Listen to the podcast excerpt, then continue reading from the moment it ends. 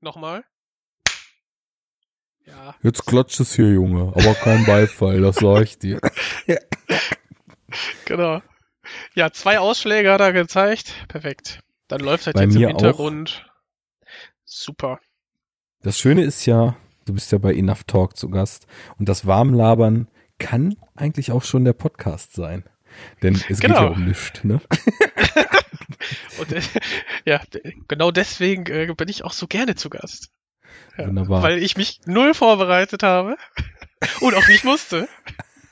Das ist sehr gut. Ja. Ich, ich wollte nämlich dich schon als Eröffnung fragen, ob du dich und Nö. falls du das getan hättest, hätte ich gesagt, dann hast du das Konzept der Sendung nicht verstanden, aber du weißt scheinbar ganz genau, mit wem du es hier zu tun hast und hast alles Ja, richtig gemacht.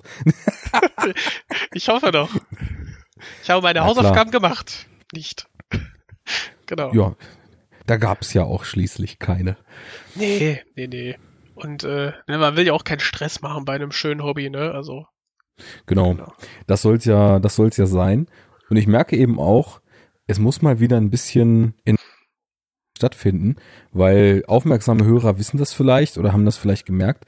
Die letzten Sendungen waren mir tatsächlich ein bisschen zu geradlinig. Also das lag einfach daran, ich hatte da ja sehr organisierte Gäste, ne, den Daniel vom Spätfilm und den Nils von der Cinecouch zum Beispiel. Hm. Und das sind ja hochprofessionelle, nach einem festen Skript durchproduzierte, äh, ja quasi schon Podcast-Produktionen allererster Güte. und äh, dann, Schlimm. da, ich habe mich ein bisschen hin. Da gab es plötzlich sowas wie ein Konzept und plötzlich sowas wie ein Sendungsablauf. Aber äh, Jens, das kann uns nicht passieren. Nein, bitte nicht. Das, das ist ja der pure Horror. Finde ich auch. Ganz schlimm, ganz schlimm. Also, wenn's, wenn's jetzt nicht Nils und Daniel gewesen wären, würde ich sagen, wer macht denn sowas? Bei den beiden kann ich mal ein Auge zudrücken. ja, weißt du was? Komm, ey, dann sind wir jetzt hier einfach drin. Ja, komm. Dann, dann sage ich einfach jetzt mal schönen guten Tag. Äh, willkommen zu Enough Talk. Heute in einer neuen Sendung, mit dem man mich, Arne, äh, sicherlich schon mal hat quatschen hören. Allerdings nicht äh, unter diesem Deckmantel, sondern woanders. Äh, Jens, wer bist du denn? Warum kann man dich schon mal mit mir gehört haben? Und äh, was soll das hier überhaupt alles jetzt, was wir hier tun? Äh, ja, hallo erstmal da ins Internet an alle Trump-Hater und Lover da draußen. Ähm, ja, wir haben schon einmal in einem, ähm, ja, in einem Telegramm für den Spätfilm zusammen aufgenommen. Da ging es um die Geister, die ich rief oder Scrooged auf Englisch.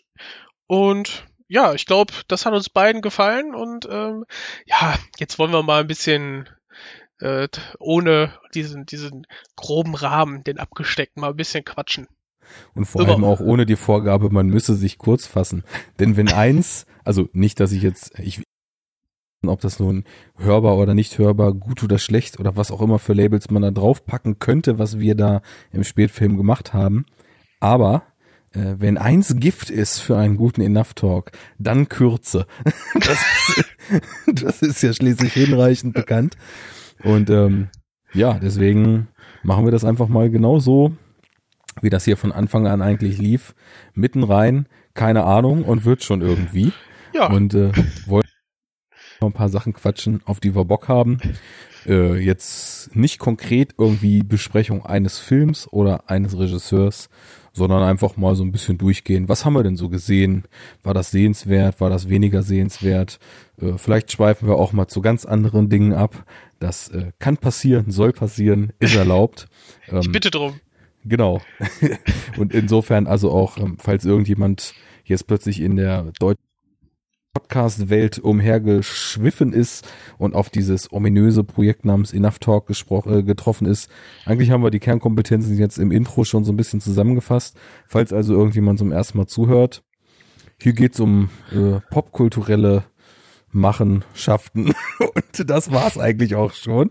Also kein Anspruch auf Vollständigkeit, kein Anspruch äh, auf mehr als Halbwissen, aber dafür gute Laune.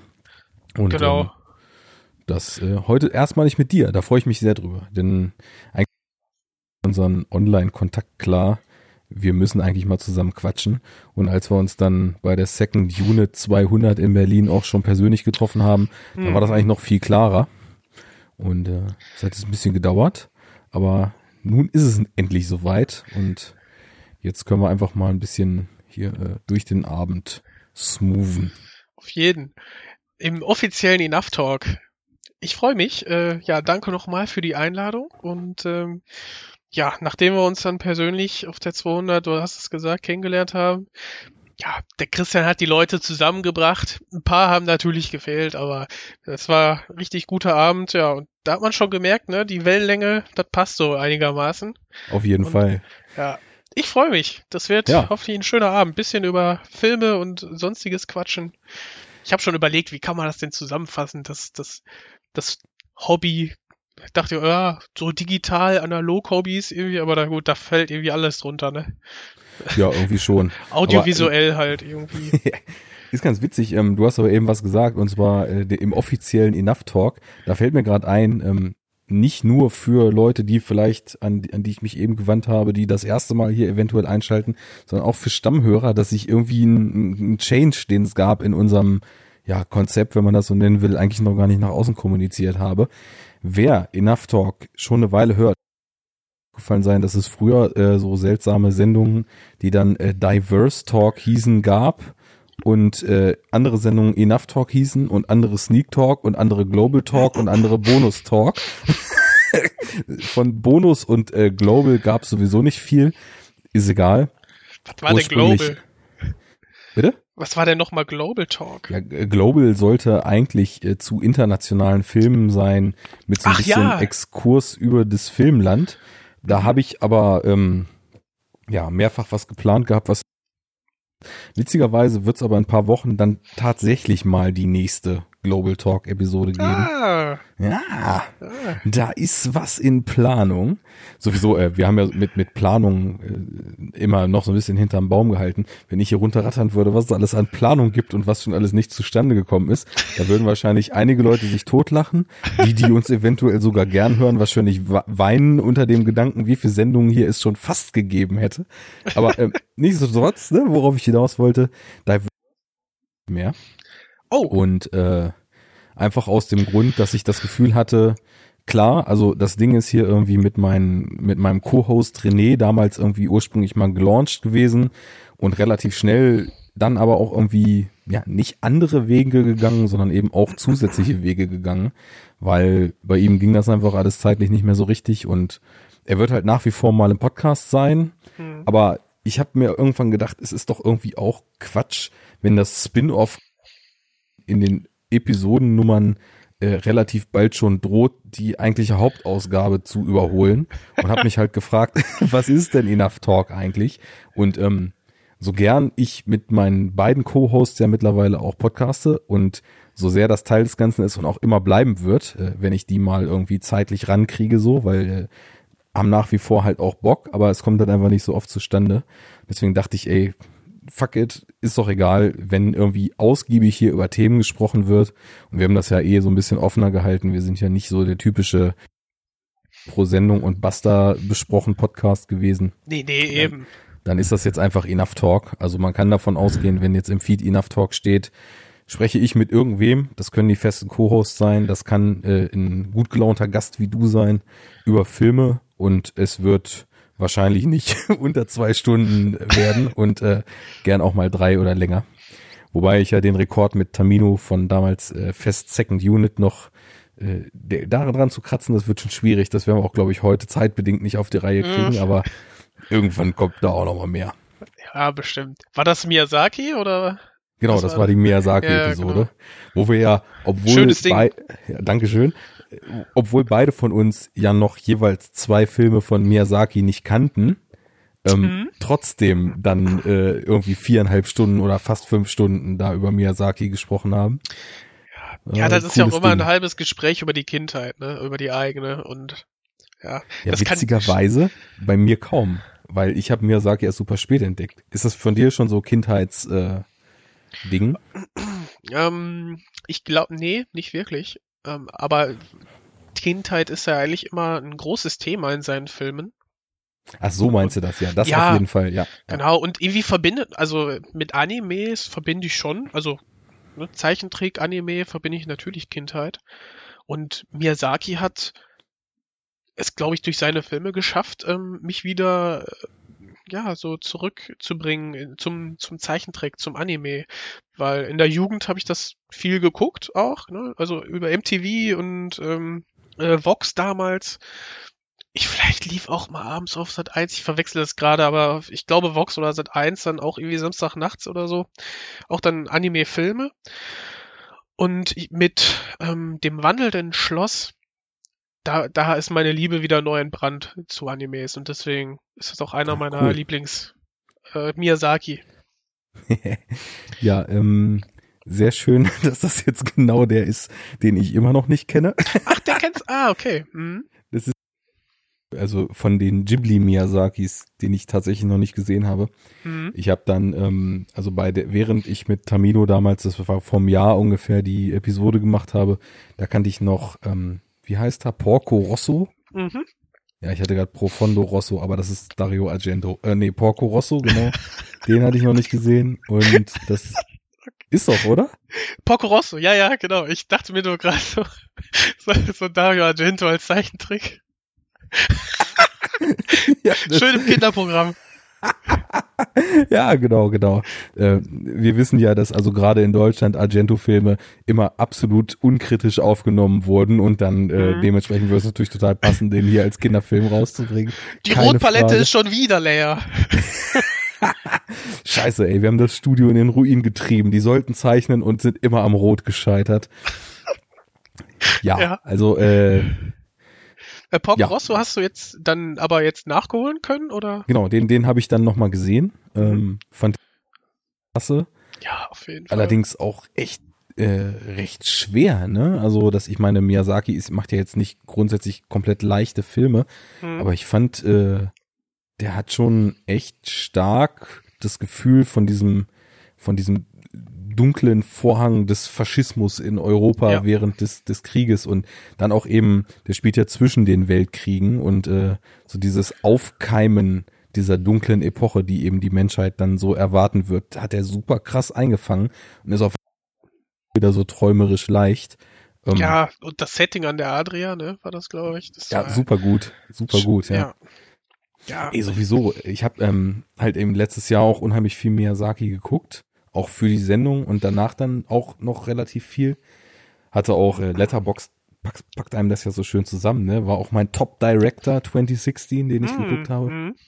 Und seitdem, ich hatte, muss sagen, ich habe sowieso schon so so ein Crush für so cheesy Himmel gehabt, ne? Und seitdem sehe ich halt, man irgendwie in so der Golden Hour unterwegs ist und die Sonne irgendwie so kurz vor Dämmerung ist, sehe ich Mhm. überall nur noch Miyazaki-Himmel, wenn die Wolken sich dann so schieben und denke irgendwie gefühlt so alle zwei Wochen einmal, wenn ich gen Himmel gucke, ah, das könnte doch aus dem Ghibli-Film sein. Ja. So, jetzt in einem Flugapparat, wie auch immer der aussehen mag, ne, und dann einfach mal ab dafür. Mhm. Genau, genau. Einfach abheben, alles unter sich lassen. Ja, dieses Leitmotiv hat er auf jeden Fall. Das ist schon, ist schon schön, ne?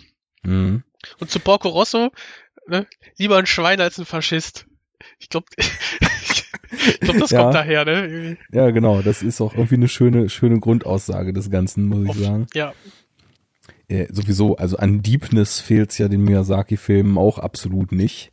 Und äh, dementsprechend ist das auch wieder einer, der sich da einfach nahtlos einreiht. mhm.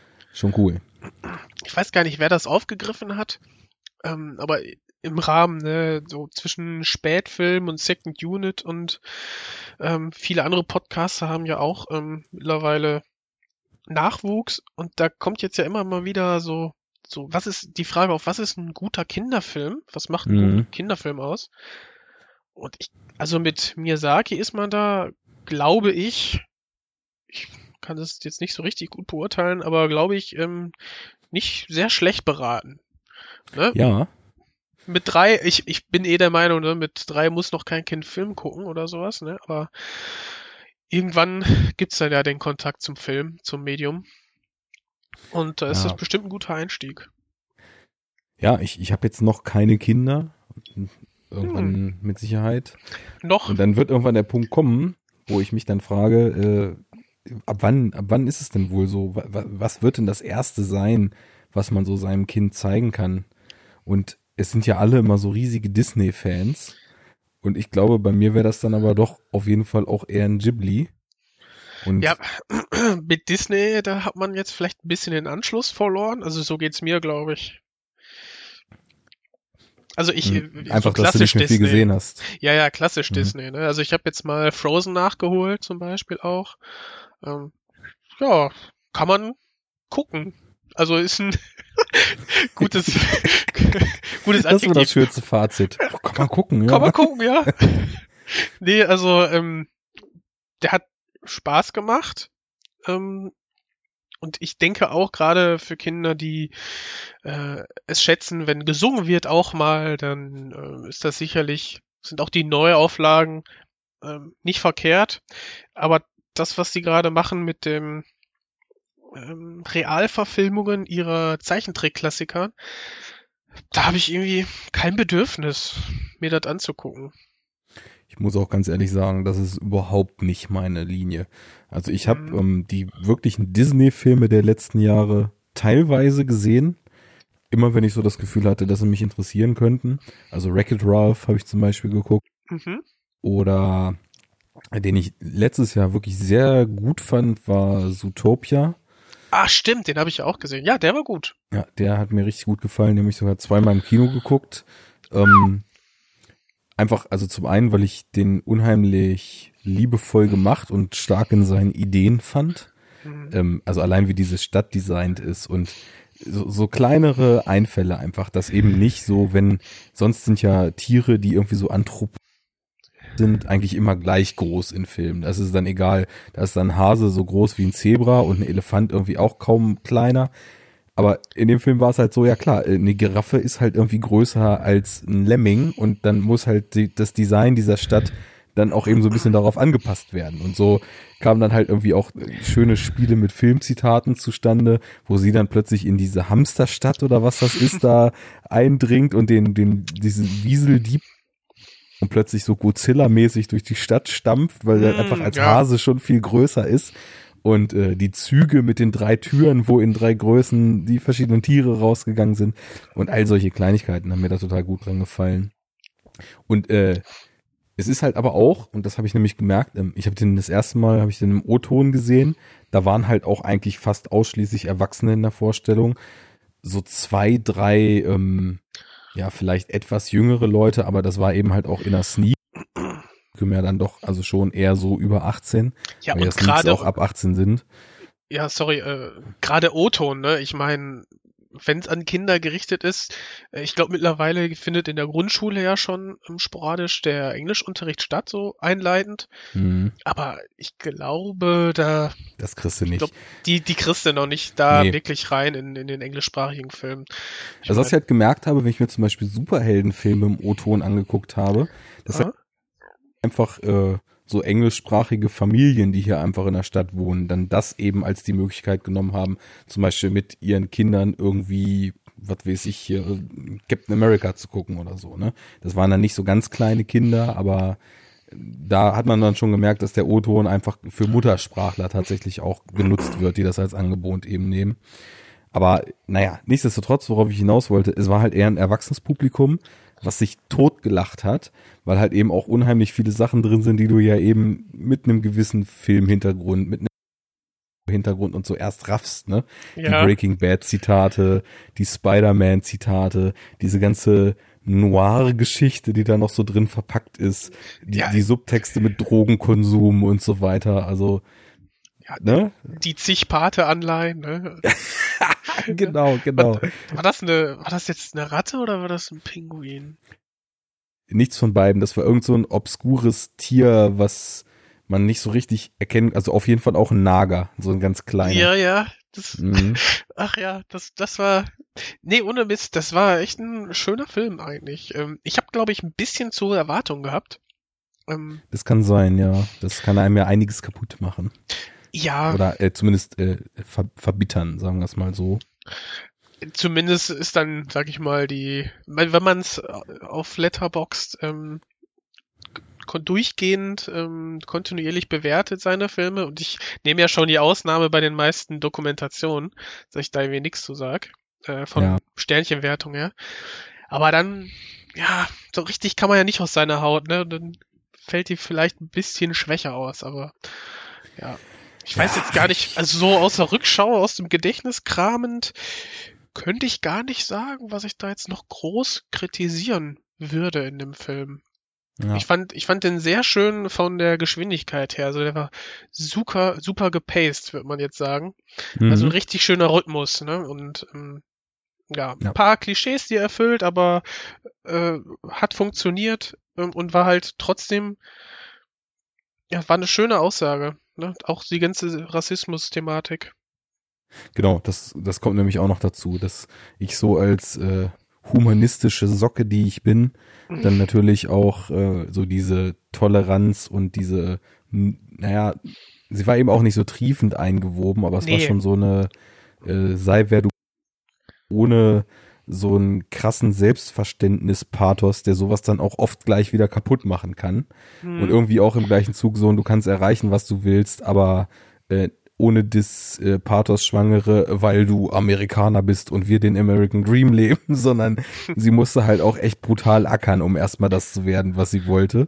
Ja, und, und dann war es so, halt total scheiße erstmal, ne? Ja, und das war, das war eigentlich ganz schön, ne? Du denkst so, du, die hat die Call of the äh, ähm, Wild oder was?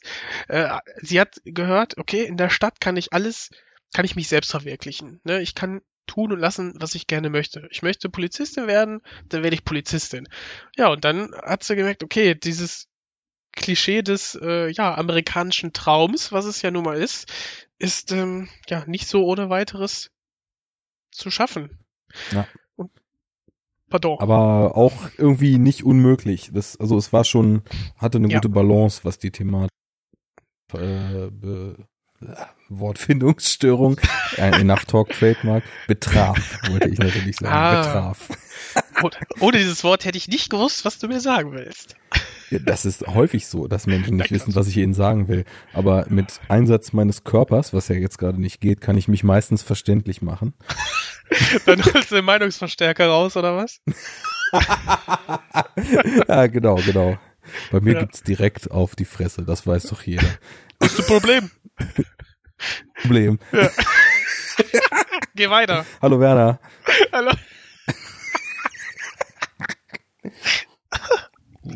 Ah, genau. Sehr schön. So, also äh, ne, ich, ich bin heute irgendwie auf so einem, falls irgendwer uns das erste Mal zuhört, Film, ich weiß auch nicht. Also das ist zum Beispiel jetzt ein klassisches Intro bei Enough Talk gewesen. Man quatscht einfach erstmal drauf los. Ich will noch eine Sache loswerden, bevor wir so richtig durchstarten. Und das ist ein fettes, fettes Mercy an Lydia, weil wir haben nämlich eine Spende bekommen. Lydia, fette Sache. Von der gesamten Enough Talk Crew. Ähm, ich sehe das gerade. Wow, krass. Das alles? Was? Das alles hast du von Lydia bekommen. Was siehst du denn? Nix. Jetzt war ich für einen Moment tatsächlich verwirrt. Nee, sorry. Ich dachte, du hast mich gehackt. Ach so, ja, alles Snowden. Hm. Ja. Nein, nee. also alles cool. Ähm, siehst du, ne? So kann man sich dann direkt hier spitzfindige Bemerkungen aus dem Konzept bringen lassen. Und auch das ist enough. So. Lava ein Scheiß heute. Also, so, vielen Dank, ne? Coole Sache. Ähm, das hat mich echt gefreut. Also da kam ja auch schon an Kommentaren und so von ihr öfter mal was und äh, viel Lob und äh, Anerkennung für den Podcast hört man natürlich immer gern und dann ist das natürlich auch nochmal äh, das Bonbon auf der ganzen Sache. Sehr cool. Was ich jetzt aber einfach, ich habe jetzt Zootopia mal abgewürgt, weil ich dachte, so zum warmen, wenn du noch was hast dazu, kannst du natürlich auch gerne noch loswerden. Ja, ich melde mich dann. Äh, nee, ich glaube, ich glaube nicht. Du, du meldest dich jetzt sowieso, weil wie das nämlich so ist. Ich habe jetzt hier zwar keinen Enough Talkschen Prust-Fragebogen oder sowas wie äh, mhm. äh, unsere Kollegen, aber ah. natürlich würde ich natürlich schon gern von dir erstmal so ein äh, Wer bist du eigentlich? Und äh, einfach so im Sinne dessen, was wir hier tun, äh, wie würdest du dich denn eigentlich geschmacklich, äh, vorliebentechnisch äh, und dann jetzt, ne, das böse Wort, Lieblingsfilm technisch äh, und von deiner gesamten ja, Film, Serien, Pop popkulturellen und so weiter Ausrichtung denn eigentlich einstufen und dass man hier mal eine Idee hat, was das eigentlich für einer ist, der hier so jetzt äh, mitquatscht. Ja, du hast jetzt ja natürlich kein Multiple Choice vorbereitet, oder? Ähm, wenn man Letter dann da rausrechnet, dann nicht, nein. oh, ja, schwierig. Ähm, okay, ich fange einfach mal an mit einem kleinen, einer kleinen Vorstellungsrunde. Ja, hallo, äh, mein Name ist Jens und ähm, man kennt mich vielleicht aus diesem Internet. Ähm, da heißt mein äh, Handle Mojo Monkey. Und ja, ich bin dann auf Twitter und auf Letterboxd vertreten. Und ähm, ja, ich studiere in Bochum und ähm, ist dann was als Ausgleich zu der Naturwissenschaft ähm, habe ich halt nur dieses Hobby von ja den Medien, sage ich jetzt mal allgemein, und da hat sich dann immer weiter der Film hinaus herauskristallisiert. Und das hat dann auch dazu gefügt, dass ich ähm, nebenbei noch im Kino arbeite. Und als du dann gerade gesagt hast, gerade in den äh, O-Ton-Vorstellungen, siehst du oder hörst du auch ganz ganz schnell dann ähm, die amerikanischen oder englischsprachigen äh, Familien. Das kann ich auch nur äh, bejahen. Also gerade dann äh, zu den O-Tönen, ja, da kommt noch mal ein ganz anderes Publikum, äh, unter anderem auch, ähm, sage ich mal, äh, Leute oder Menschen, die ähm, schwierig, also hörbehinderte Menschen, die dann einfach es schätzen, äh, dann einen Untertitel zu haben und sich dann auch mal den Film anzugucken. Ah, also bei euch wird OMO gescreent dann, ja? Ähm, nicht immer, also mhm. das ist dann abwechselnd, das steht dann auf der Homepage. Ja. Kann man sagen, ist ein sehr, sehr schönes Kino, das ist die Lichtburg in Essen. Ähm, ja, da ist dann sonntags abends um 20 Uhr die Vorstellung, die ist dann auf Englisch und der Montag komplett. Mhm. Ja, ansonsten habe ich dann Konzept. da. Ja, auf jeden Fall. Ja, und da habe ich dann auch ähm, dann ja so ein filmisches Hintergrundwissen, was äh, jetzt ja ich würde sagen, nicht profund ist, aber sehr breit gefächert. Und so gucke ich auch eigentlich meine Filme. Ähm, ich gucke mir alles an, von ähm, alten Schwarz-Weiß-Schinken bis zu den neuesten heißen Scheiß. Äh, aber ich, ich bin da doch irgendwie wählerisch. Und gerade wenn man ein bisschen weniger Zeit zur Verfügung hat, dann ähm, ja, überlegt man sich das ja dann doch zweimal, ob man jetzt den Weg ins Kino äh, antritt, wenn man da auch noch arbeitet, ne? Jo. Wo man aber ja wahrscheinlich auch dann des Öfteren einfach vielleicht nochmal einen mitnimmt. So ja. vor oder nach der Schicht. Geht das? Ja, das geht. Genau, das geht. Mhm. Ähm, obwohl natürlich die Schichten dann meistens so sind, äh, also wenn man früher Feierabend machen kann, dann ist das das ein oder andere Mal vorgekommen. äh, auch schön, da habe ich dann, dann einfach mal den äh, damals, ähm, okay, jetzt Filmfindungsstörung. Ähm, der Film. Fütter mir mit, was. Ich helfe ja, dir. mit Sandra Bullock im All. Gravity. Ah, äh, ja. Genau. Am einen Tag, nachdem ich Gravity normal so im Kino gesehen habe, hatte ich eine Schicht, konnte dann früher Feierabend machen, habe ich mich direkt nochmal reingesetzt und dann in 3D. Und das war fast ein komplett anderer Film. Das war ja, krass. augenöffnend. Das war gut. Das ist nämlich auch echt so mein Paradebeispiel für 3D. Also wenn es darum geht, dass ich, äh, ich, ich habe Gravity mittlerweile dann auch, wo ich lange mich gefragt habe, ob das eigentlich funktionieren wird, einfach zu Hause auf einem 40 Zoll Fernseher mal geguckt. Äh, mhm. Äh, hab dann schon versucht, so die Rahmenbedingungen, so wirklich Zimmer ganz dunkel, so, dass man also dieses, dieses Ding, was halt im Kino sich ganz krass verbreitet hat, finde ich, äh, irgendwie so zumindest ansatzweise simulieren konnte. Hab dann eben auch gemerkt, der geht auch in 2D. Es funktioniert schon. Aber das war halt wirklich, ich habe es genauso wie du empfunden. Es war irgendwie was ganz anderes, auch für mich als generell einfach einen Film im Kino zu gucken mit Gravity. Ähm, also mir ist zeitweise wirklich fast schwindelig geworden, weil sich diese Raumorientierung, die dieses 3D so erzeugt hat, so stark auf mich übertragen hat. Mhm. Ja, kann ich gut nachvollziehen, gerade am, am Anfang, ne? wenn, wenn sie dann nach dem ersten Eintreffen der Trümmerteile dann da hinausgeschleudert wird. Das, Oh ja. ja, das war wirklich sehr, sehr cool gemacht.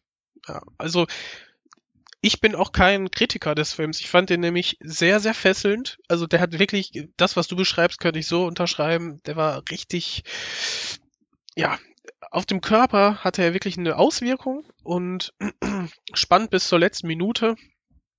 Mhm. Und das war der Hammer. Also, und gerade wenn dann die, die Trümmerteile einschlagen, dazu mit der bombastischen Musik äh, noch zeitgleich und du bist wirklich mittendrin und denkst dir, okay, was würde ich in dieser Situation gerade tun? Das war schon ein schönes Erlebnis, ja. Einmal das und auf der anderen Seite hatte der für mich eben auch noch so eine Komponente, ähm, das ist einfach für mich das absolute Extrem von klingt so reißerisch, weil es ein Genre ist, was oft sehr, sehr reißerisch arbeitet, in dem Fall aber ja jetzt gar nicht von so einem Survival-Genre hatte. Und zwar, also Survival ist ja halt häufig auch der Punkt, dass Menschen in einem Umfeld sind, in das sie eigentlich gar nicht reingehören. Also, und das, das, da entwickeln sich ja dann die Probleme eben draus. Ob es nun bei so einem Ding wie Open Water ist, wo die halt plötzlich irgendwie da mitten im Ozean schwimmen und sich dann schwimmend am Leben halten müssen oder äh, Filme, wo es um Eiseskälte und Schnee geht und diese Witterung den Menschen dann eben es schwierig macht und sie dann gegen Ende droht in die Knie zu. Auch immer, das Umfeld ist ja halt einfach ähm, ja sehr, sehr ausschlaggebend für, für solche Filme, wo, wo dann eben der Kampf die, gegen die Umgebung eigentlich so zum Hauptinhalt wird. Und ich muss dazu sagen, Universum, Weltall, und diese, also ne, in Häkchen Unendlichkeit ist ja nicht unendlich, aber es ist halt einfach eine Größe, die das menschliche Hirn nicht greifen kann. Ne? Aha. Und ähm, Bist du äh, Verfechter der Hohluniversum-Theorie oder? wohl, also ich, ich kenne da keine großen Theorien. Ich äh, bin halt äh, davon, also mein Wissen ist, dass halt das Universum ungefähr so eine Ausdehnung hat, wie, also an Lichtjahren, wie halt es alt ist, ne? Also so in alle Ja. Richtungen. Und, ich, äh, äh, und es, ja gut, das wird ja auch dann dazu passen, dass äh, es sich ja immer weiter ausbreitet. Genau. Ne? Ja. Deswegen, Sorry. also äh, ich weiß nicht, was, äh, ob das jetzt auch oder ob es da tatsächlich etwas gibt. Äh, Nein, nein, wegen der Hohlerde. ja, ja, das. Äh, ich, ich bin nur ein bisschen auf dem Schlauch. Ein langer Tag, aber das kriegen wir auch noch hin. Ähm, Ja, ja, am Ende bist du wieder auf Linie. Genau, eigentlich ist die Uni das Universum eine Scheibe, ne?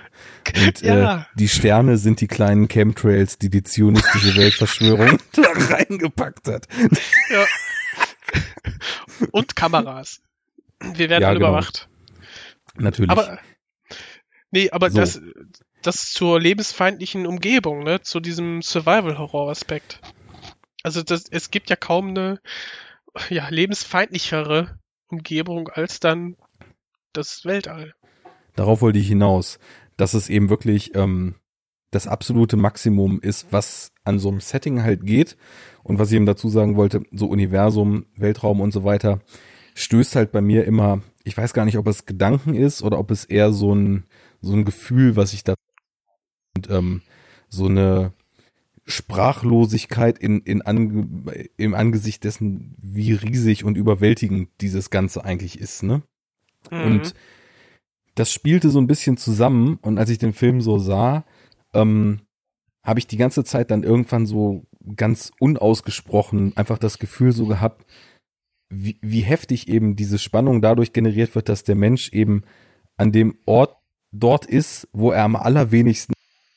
Ne? Also ich meine, man, man kann das nicht falsch verstehen. Also Raumfahrt und so weiter ist die geilste Sache, die es überhaupt gibt. Ne? Also da verneige ich mich und bin völlig begeistert so. Aber einfach äh, biologisch gesehen, ne, ist es ja nun so, wenn wir ins Weltall fliegen, dann geben wir uns zu 100 Prozent in die Hände von Technik, die perfekt sein muss, um uns dort schützen zu können. Weil Ja. technische Defekt heißt halt, dass wir da sterben da oben, ne? Und weiß nicht, aus diesen ganzen Fakten entstand halt so ein total angespanntes, überwältigtes, träumerisch äh, über die, über die Bestimmung der Menschheit und über das Dasein der Menschheit irgendwie sinnierend und schwelgendes Gefühl in mir. Und deswegen hat der Film mich einfach so weggeflasht. Mhm. Ich habe halt über tausend Sachen, über, über Evolution, über das Dasein der Menschheit auf der Erde und all sowas habe ich halt nach dem Film nachgedacht, obwohl das überhaupt nicht aktiv darin thematisiert wird. Ne? ich wollte gerade sagen, aber nicht dabei, ne? da blieb ja keine Zeit. Nee, da blieb wirklich keine Zeit. Da musste ich irgendwie aufpassen, dass ich halt echt noch einen Atemzug mache und nicht ersticke, weil ich so angespannt war, weil ich es so spannend ja, fand. Auf jeden Fall, ey. Aber wir spinnen ja, weil nämlich, weil Sandra Bullock mit einem Feuerlöscher durch die Gegend fliegt. Ja, voll unrealistisch, ey. Ja, Scheißfilm. Genau. Ähm. Echt, ja. Also, ja, also ich will mich da nicht ganz von frei machen. Also, dass ich dass mich auch gewisse Sachen aus einem Film rausreißen können. Ne? Aber nach all dem, was man, also der Film hat ja bis zu der Szene hat er ja glaube ich eine eine Stunde Vorgeschichte und dass man sich an diesem Detail dann aufhängt, also bitte, das ist ja nicht nachzuvollziehen. Sag Sei ich. jedem zugestanden. Also äh, genau, ja. Ich denke mal, es gibt halt einfach auch ganz, ganz viele verschiedene Arten und Weisen, auf die man Filme guckt. Und ich bin zum Glück jemand, für den das große Ganze immer wichtiger ist als so einzelne Details. Ich habe das wirklich nie, dass ich irgendwie eine einzelne Sache so bekloppt oder so matt finde, dass ich dann sage, ey, mit dem Film, ich kann das jetzt einfach nicht mehr ernst nehmen oder ich, ich finde da jetzt einfach nicht mehr rein. Selten passiert das. Zum Beispiel die letzten 15 Minuten von 10 Cloverfield Lane waren so ein Beispiel. Ähm, aber. Ja, ja, da war man ja vorgewarnt so ein bisschen durch den Titel. Schon, aber die Execution des Ganzen. Weiß nicht. Das war wirklich ein Film, der ist für mich, der war, mh, hm, sagen wir mal, 80 Prozent seiner Laufzeit für mich so solide vier von fünf Sterne, vielleicht mhm. mit einem Herzchen und ist dann auf mhm. null abgefallen. Boah, also echt? So, so, wirklich so krass fand ich das. Also ich ich fand's einfach so unfassbar scheiße, dass ich halt echt schon sogar überlegt habe, ob ich einfach dann einfach ausmache und es nicht mal zu Ende gucke, weil ich es nicht ertragen konnte. ähm, okay, kurz Spoiler für Ten Cloverfield Lane, würde ich mal sagen. ähm, ich Miep. äh, bist noch da? Ja, aber okay. im Spoiler Alert. Achso, ah, okay. Das hörte sich fast pro, ähm, nach eben einem Programmfehler an oder so. Okay. Miep, miep. War... miep, miep. Okay, jetzt aber Spoiler ja. und so. Ähm, ich fand die das Ende, also nach jetzt aus meiner Erinnerung, ne, so als Kommentar auf diese, auf die Frage, ähm, spinnt ähm, der Herr Goodman gerade ähm, oder ist das wirklich nur eine ganz perverse Geschichte, um quasi seine, ja, seine zwei Menschen da unten im Bunker zu behalten. Mhm. Und ich finde, bis zu, bis zu dieser Auflösung war das ein richtig schönes Spiel, aber das ging ja dann ne, mit äh, in dem Bunker dann so weit, äh, dass sie quasi nur raus musste. Und ja, ja ich hätte es, glaube ich, auch geiler gefunden, hätte es dann aufgehört. Aber ähm, diese, diese Unsicherheit, gerade auch in den, in den ersten Minuten ähm, fand ich eigentlich ziemlich geil, weil äh, das hat ja dann auch ein bisschen gedauert, bis dann die Aliens kamen oder die Monster. Und, okay, ich fand's auch erst, als die dann da waren, mhm. so mies. Also, aber ja. das war Minuten, oder, als sie dann draußen war. Ja, also wie sie sich da befreit, das war echt ein bisschen lahm. Also das, also ja, das war jetzt nicht so toll. Aber für mich hat's echt nicht so ganz kaputt gemacht, weil ja, mhm. ich, ich, ich wusste, ich kannte die Antwort eh schon. Ob Klar. er jetzt spinnt oder nicht. Also, ja. ja, dann zeig sie halt, die Monster, ne? Ich fand ja auch gerade das Konstrukt eigentlich, mhm. dass der Film es so macht, weil der Film eben komplett aus ihrer Perspektive erzählt ist, dass die, die Sicht des Erzählers einfach nicht wissen kann, ob das, was John Goodman da die ganze Zeit faselt, totaler Schwachsinn ist und er der kaputteste Verschwörungstheoretiker überhaupt oder ob es halt jetzt tatsächlich das Unfassbare passiert ist und irgendwie so ein Ausnahmezustand herrscht. Ähm, dadurch, dass wir ihren Blick haben, aber wissen, der Film heißt 10 Cloverfield Lane, entsteht da eigentlich ein ganz interessantes Spannungsfeld. Mhm. Und dieses ganze Psycho-Thrill fand ich auch exzellent. Also ich finde sowieso Mary Elizabeth Winstead super. Ja. Äh, John Goodman ist auch einfach ein ganz, ganz großartiger Darsteller. Wo In ich der letzten Zeit hat er sich echt zurückgespielt. Der, der in der letzten Zeit hat er sich echt gut zurückgespielt, muss ich sagen. Äh, Ich weiß gar nicht, was ich aus den letzten Jahren so von ihm alles kenne. Also jetzt in, in Anbetracht dessen, was er vielleicht alles gemacht hat und wann er vielleicht einen Hänger hatte, weil wenn du jetzt, jetzt ist der mir gar nicht so bewusst. Ähm, ich einfach von seiner von seiner Präsenz her ähm, fand ich, glaube ich, in den letzten Jahren kam er mir ähm, ja so ein bisschen präsenter vor. Also ich glaube, das letzte, was ich von ihm gesehen habe, war Kong. Da war er auch dabei. Skull Island. Mhm. Ah, das Remake jetzt. Ne? Genau. Ja, Ten Cloverfield Lane. Ah ja, Trumbo. Sehe ich gerade, war da auch. Watchlist, der interessiert mich auch. Bei The Gambler habe ich ihn noch gesehen. Da hat er auch nicht die Riesenrolle gehabt, aber war auch schon ganz nice. Und äh, natürlich auch, ne, Coen Brothers, Inside Llewyn Davis. Ah ja. Ja. Wie fandst Also- du den eigentlich? Ich fand den auf jeden Fall gut, aber irgendwas hat mir Ja, ich, ja, würde ich auch sagen. Ich fand den auch echt nicht schlecht.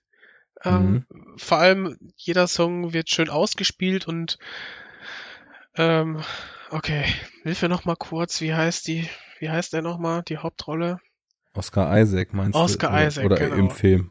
Ja, nee, Oscar Isaac, den Schauspieler. Mhm. Ich finde ihn ja klasse. Ne? Also den habe ich da so ein bisschen entdeckt, muss ich sagen, durch den Film.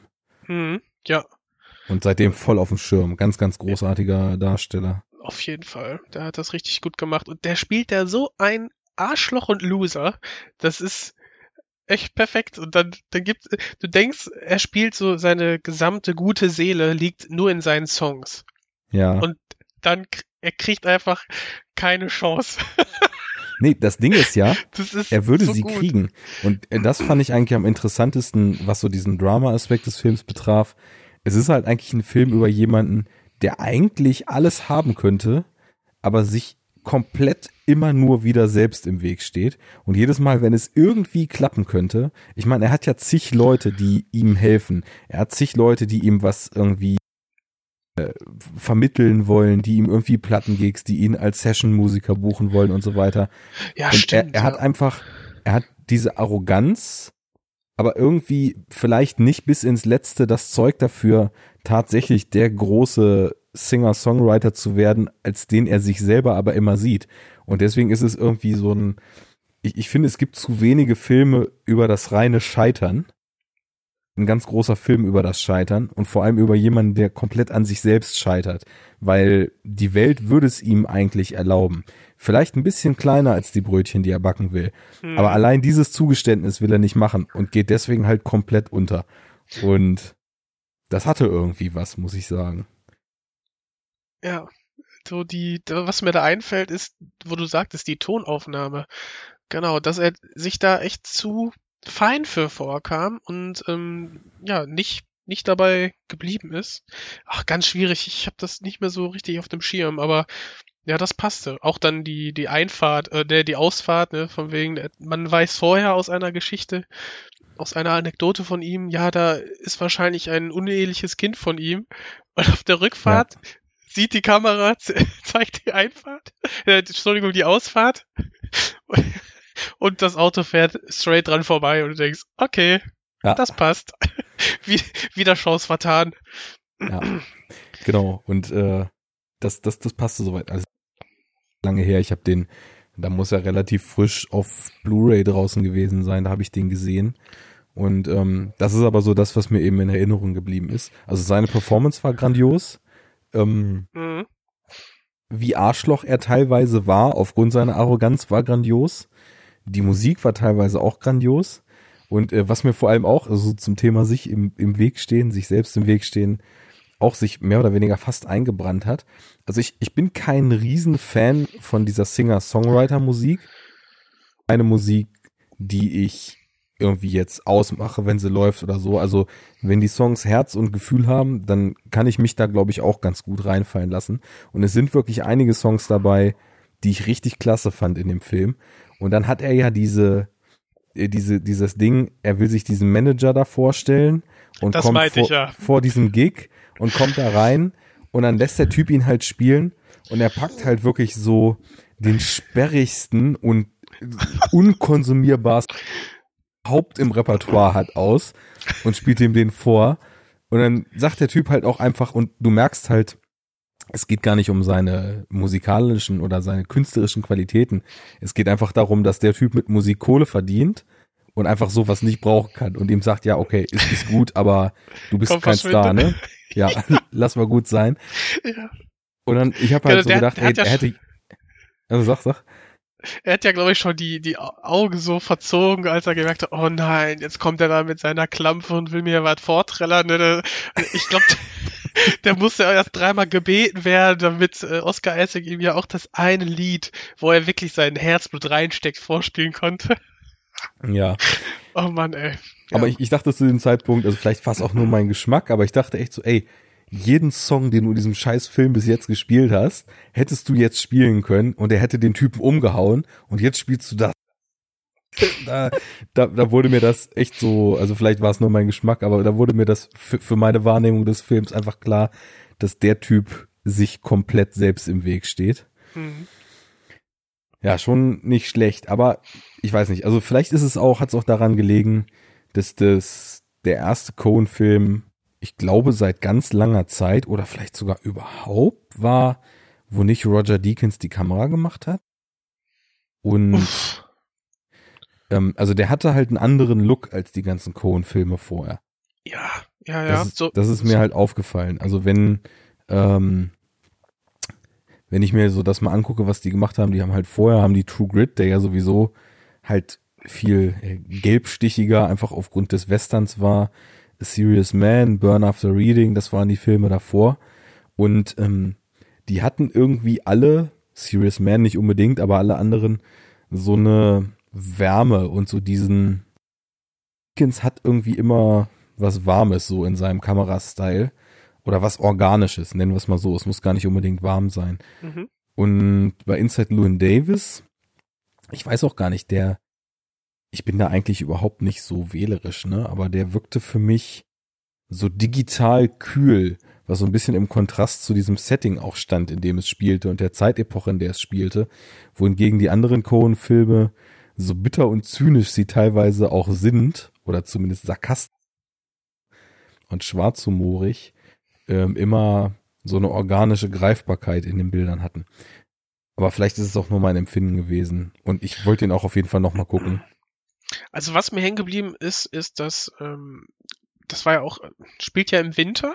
Ähm, Genau. ähn, ähnlich wie dann True Grit. Also True Grit hat warme Farben, aber gerade in den am Lagerfeuer, ne, sag ich mal. Ansonsten ist da ja auch ja karge Landschaft. Auch gerne mal. Ich finde, also ich mag den richtig gerne, den True Grit. Also fantastische Kamera. Ähm, und bei Inside Llewyn Davis war das immer so ganz leicht, also es hatte so ein so einen leichten Schimmer, so als wäre das so äh, ein Mühe zu überbelichtet. Mhm. Weißt du, was ich meine? Es, äh, so so traumwandlerisch wirkte das Ganze. Genau. Es hatte fast so was Schwebendes, so Mhm. ein, so Ja. ein Weichzeichner, Überbelichtungsstyle. Mhm. Auch sehr schön, auch äh, mal was anderes. Das ist mir aber auch sofort aufgefallen. Ich würde auch heute gar nicht mehr sagen, also damals war ich vom Look einfach nur erstmal wertfrei überrascht. Und ähm, der Film, also ich muss sagen, äh, von den neueren Coens, ich fand auch Hail Caesar nicht so toll. Gut, das ist übertrieben. Ich, ich habe den gern so weggeguckt, aber die Coens haben irgendwas zwischen fünf und zehn Filmen bestimmt gedreht, wo ich sagen würde, die könnte ich legen. Also Lebowski sowieso, Hm. ähm, ich finde auch äh, Barton Fink ganz, ganz großartig. Mhm. Äh, Fargo ist klasse. Die, die Älteren sind sowieso eigentlich alle total gut. Und ähm, selbst auch von den neueren Serious Man fand ich auch ganz großartig. Der ist klasse, ja. Ja. Der wird doch äh, immer besser. Je mehr man den guckt, je öfter habe ich das Ja, Gefühl. gesehen und äh, da habe ich auch schon gemerkt, dass er noch mehr gezündet hat Mhm. und irgendwie auch so eine ganz eigene und interessante Stimmung hatte. Der Trailer Naja. ist fantastisch. Kennst du den? Den Wo Trailer dann, kenne ich ja, wo gar dann im Takt, also es gibt ja die eine Szene, wo er von seinem, äh, wo er äh, gegen seinen, er ist ja glaube ich Dozent an der Uni und genau, und äh, er wird dann gegen die Tafel geschlagen mit dem Kopf und dann wird der, ich glaube, da ging das so gerade los, dass dann im Takt mit dem Schlag immer so äh, Szenen dann aufkamen und dann aus dem aus dem, aus dem Film gezeigt wurden. Du hattest eigentlich keine Ahnung, worum es in dem Film geht, aber die Stimmung wurde perfekt eingefangen. Ja, das sind natürlich die schönsten Filme Also- eigentlich. Äh, Trailer meine ich. Mhm. Ja, ähm, den kenne ich jetzt nicht, aber der Film ist halt äh, auch No Country for Old Men fand ich auch super und Grandios, aber auch, ja. auch so die unbekannteren, zum Beispiel, also ich mag das Wort unterschätzt nicht, weil was soll das bedeuten, aber zu wenig Aufmerksamkeit von den aus der Cohen-Filmografie bekommt definitiv The Man Who Wasn't There. Oh ja. Den habe ich aber auch, habe ich den zum ersten Mal gesehen, ist noch gar nicht so lange her, drei Jahre, vier Jahre. Mhm. Einen großartigen Billy Bob Thornton in der Hauptrolle. Ja, Schönes Schwarz. Naja, also das sind alles so Filme, die würde ich jederzeit wieder gucken. Und gerade so mit den letzten, wie gesagt, ist übertrieben, wenn ich sage, dass ich da meine Probleme mit hatte, weil True Grit, äh, Inside Llewyn Davis, Hail Caesar, die fand ich alle gut. Und aber bei True Grit und Inside Llewyn Davis habe ich das Gefühl, die könnten mir, wenn ich vielleicht mit einem anderen Fuß aufgestanden bin, wenn ich irgendwie vielleicht mehr Bock auf das jeweilige Genre, wie zum Beispiel eben dieser Spätwestern da bei True Grit habe, oder einfach wenn irgendwie andere Vorschauen stehen, könnten die mir noch deutlich besser gefallen. Deswegen habe ich mir die beide dann auch einfach, obwohl ich jetzt nicht megamäßig angetan war, nochmal irgendwie ins Regal gestellt und warte auf den Tag, der dann kommt, wo ich dann da mal wieder hingreife. ach, du hast so nur Jeff Bridges nicht verstanden. Das würde ich sogar gar nicht ausschließen. Boah, das ist so hart, ey. Ja, der nuschelt Ja. sich da jetzt zurecht. Tatsächlich richtig einen in seinen Bart, ja. wenn man auch nur betrunken ist. Ne? mhm. Na, Ja, ich mag den recht gerne. Also ich habe auch so eine Schwäche für diese ähm, ja, Spätwestern. So von den klassischen John Wayne äh, Western kenne ich gar nicht so viele, sehr wenig sogar. Und ja, ich bin dann echt mit den mit den äh, Italo und äh, Spätwestern aufgewachsen, sag ich mal. Ja, und ich glaube, da hat sich nämlich bei mir zwischen True Grit 2010, als ich den dann auch direkt gesehen habe, äh, weil Coens drauf stand, Hm. und heute, wo ich zumindest also zum Italo-Western und zum Spät- und Neo-Western, äh, also wirklich aber auch erst so in den letzten drei, vier Jahren immer mehr Zugang gefunden habe und jetzt auch so weit bin, dass ich so Perlen suche oder mir dann tatsächlich auch irgendwie mal, was weiß ich, irgendwie Listen an Dingen, die man mal gesehen haben sollte und so weiter, mal auschecke und gucke, welche Filme da für mich in Frage kommen könnten. Und das war damals eben noch nicht so. Da hatte ich einfach noch, noch gar keinen Hang zu Western und da war für mich Cohen der Grund, aber ich weiß, ich hatte das Gefühl, dass selbst, also ich hatte so wenig mit Western am Hut, dass ich gar nicht so richtig drauf geachtet habe, ob ich da eigentlich einen guten Film sehe, sondern dass ich gar nicht ganz oberflächlich bereits in das Setting richtig reinfinden konnte, ne? Und dann Ja. haben natürlich die vielen guten da, weil es ist ja nicht nur Jeff Bridges, es spielen auch Josh Brolin mit und äh, ich glaube Domhnall Gleeson rennt da auch noch irgendwo rum in einer kleinen Rolle, ne, wenn ich mich nicht irre. Und, Uh, das kann sein. Auf jeden Fall mit Damon in einer auch sehr coolen Rolle. ach ja, stimmt, der hat ja auch noch mitgespielt, genau. Ähm, ja, Matt Damon, ne? Mit Matt Damon. Ja. Ja, der weißt hatte auch eine soll Intelligenz. eigentlich mit Matt Damon? Boah. Worauf sich da Team America ich nicht. ich glaube, da muss man, muss man das, glaube ich, in den zeitlichen Kontext setzen und vielleicht wurde Matt Damon gerade da als, äh, weiß ich, der, der heiße ähm, Star in Hollywood gehandelt. Es ging ja darum, dass die ganzen Hollywood-Stars ähm, irgendwie Kim Jong-il auf jeden Fall den dritten Weltkrieg verhindern sollten und allen voran Matt Damon und vielleicht war er gerade da in einem Jahr der heiße Scheiß und naja, Denkbar. ich, ich glaube, die äh, South Park-Macher brauchen da nicht viel, um sich äh, einfach für einen guten Gag oder halbwegs guten Gag dann mal auf eine Person einzuschießen. Also ich glaube, das ging da recht schnell. Ja, und irgendwie hat man ja auch gelacht, oder zu verstehen, was es sollte. Auf jeden Fall. Ja. Haben Sie schon mal gesehen? Ich habe, glaube ich, alles gesehen in meinem Leben. Ich äh, muss nicht mitmachen. Haben Sie gesehen, wie ein Mann seinen eigenen Kopf isst? Nein? Dann haben Sie nicht alles gesehen. What? Oh, ey, mir ist eigentlich fast nur noch die Kotzszene im Kopf geblieben, aber die war schon mächtig. Oder? Wie sie, wie sie ihn dann tarnen wollen als, als, äh, ich weiß es nicht, so politisch äh, unkorrekt als, ich weiß nicht, Iraker, Iraner, irgend, ähm, irgendein Land im, im Nahen Osten und hat er da einfach so, so, so Bartfusseln im Gesicht kleben und du denkst, oh mein Gott, wie können die das? ah. Ja, ist schon, wenn man darüber, über politische, unkorrekte Sachen lachen kann, dann ist der herrlich, der Film. Ja, ich, ich musste ihn auch mal wieder sehen. Also, der war schon echt ziemlich bekloppt. Ja, aber ich weiß leider auch nicht, wo das herkommt. Müssen wir mal den Daniel fragen. Der weiß auch sowas. Der, der kennt doch alle Fun Facts, das stimmt. Also Genau. Daniel, klär uns mal auf. Äh, Daniel wird wahrscheinlich sowieso jetzt schon einen Kommentar geschrieben haben, weil du zu Frozen nur gucken und nicht, dass es ein absolutes Meisterwerk ist. Und äh, da wird sicherlich schon, bevor er, falls er überhaupt zuhört, an diesem Punkt angekommen ist, der erste Kommentar auf enoughtalk.de gelauncht sein, Ach, der uns daran erinnert, dass man Frozen eben nicht nur gucken kann, sondern dass es ein absolutes Meisterwerk ist. Also wenn er noch lebt und die Halsschlagader noch nicht geplatzt ist, schreib's in die Kommis. genau, immer rein damit. Genau. So, so viel also zu deiner Vorstellung, in der wir genau bis äh, du arbeitest im Kino gekommen sind. Zweiter Versuch. Was zeichnet denn deinen Film, Serien und so weiter Geschmack aus? Guckst du überhaupt Serien? Weil das kann man ja über Letterbox nicht stalken und da bin ich jetzt völlig im Dunkeln. Uh, letztes Geheimnis, was aufgedeckt wird. Ja, ich. hot, hot. Ja, ich gucke Serien. Ähm, entweder, also eigentlich nie alleine. Eigentlich Mhm. nie. Ähm, eigentlich sage ich deswegen, weil Fargo gucke ich tatsächlich auch dann mal alleine. Und da freue ich mich jetzt schon, weil da ist jetzt ja die dritte Staffel, kommt ja jetzt raus. Übrigens Ja. auch mit der Mary Elizabeth Winstead. Ja. Guckst du das auch gerade? Ich gucke es nicht gerade, weil ich kann Serien nicht mehr mit einer Woche warten und dann insgesamt die Staffel über zehn Wochen Ach. gucken. Okay. Äh, das, das kann ich nicht mehr.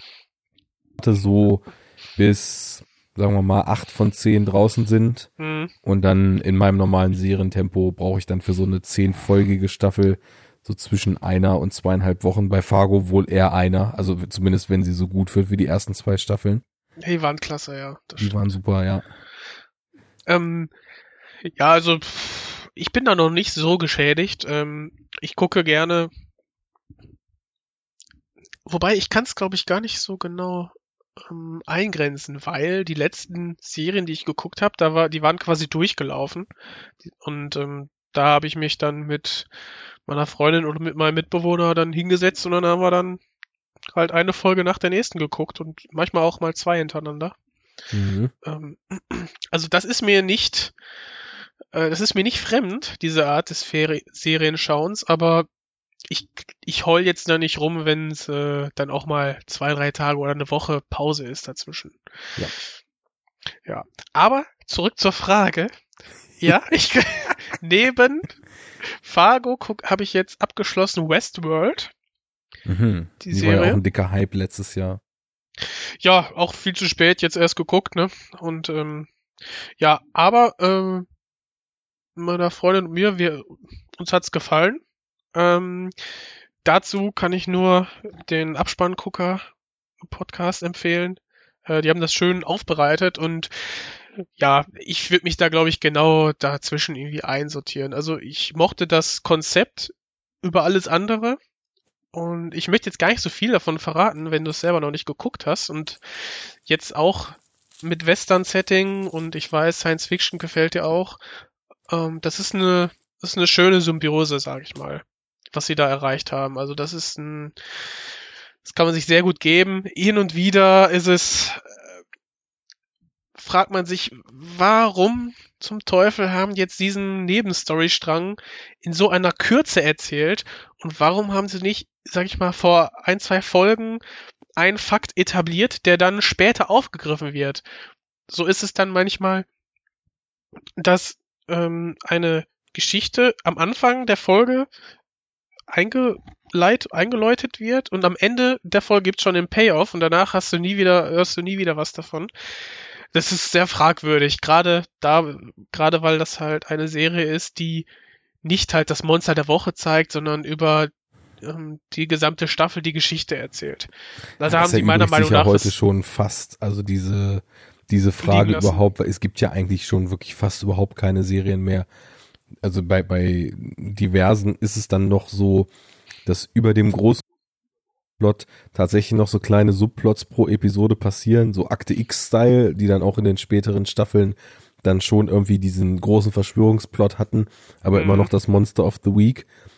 Aber ich glaube, im Großen und Ganzen werden Serien heute fast durchweg anders erzählt, ne? Alles angefangen ja. mit Sopranos, glaube ich, ne? Also die haben das, glaube ich, mit äh, eingeläutet. Prove me wrong, ich weiß es nicht, aber ich, das war, war glaube ich, einer der ersten, die das gemacht haben. Mhm. Ähm, ja, das, da die kann ich, ich nicht zu sagen, die werden immer genannt, ja. Ich habe aber Sopranos noch gar nicht gesehen, muss ich gestehen. Mach das mal. Ähm, ich, also, was ich nicht erwartet habe, war, dass es dann doch etwas, also der Fokus liegt einfach auf den beiden Familien.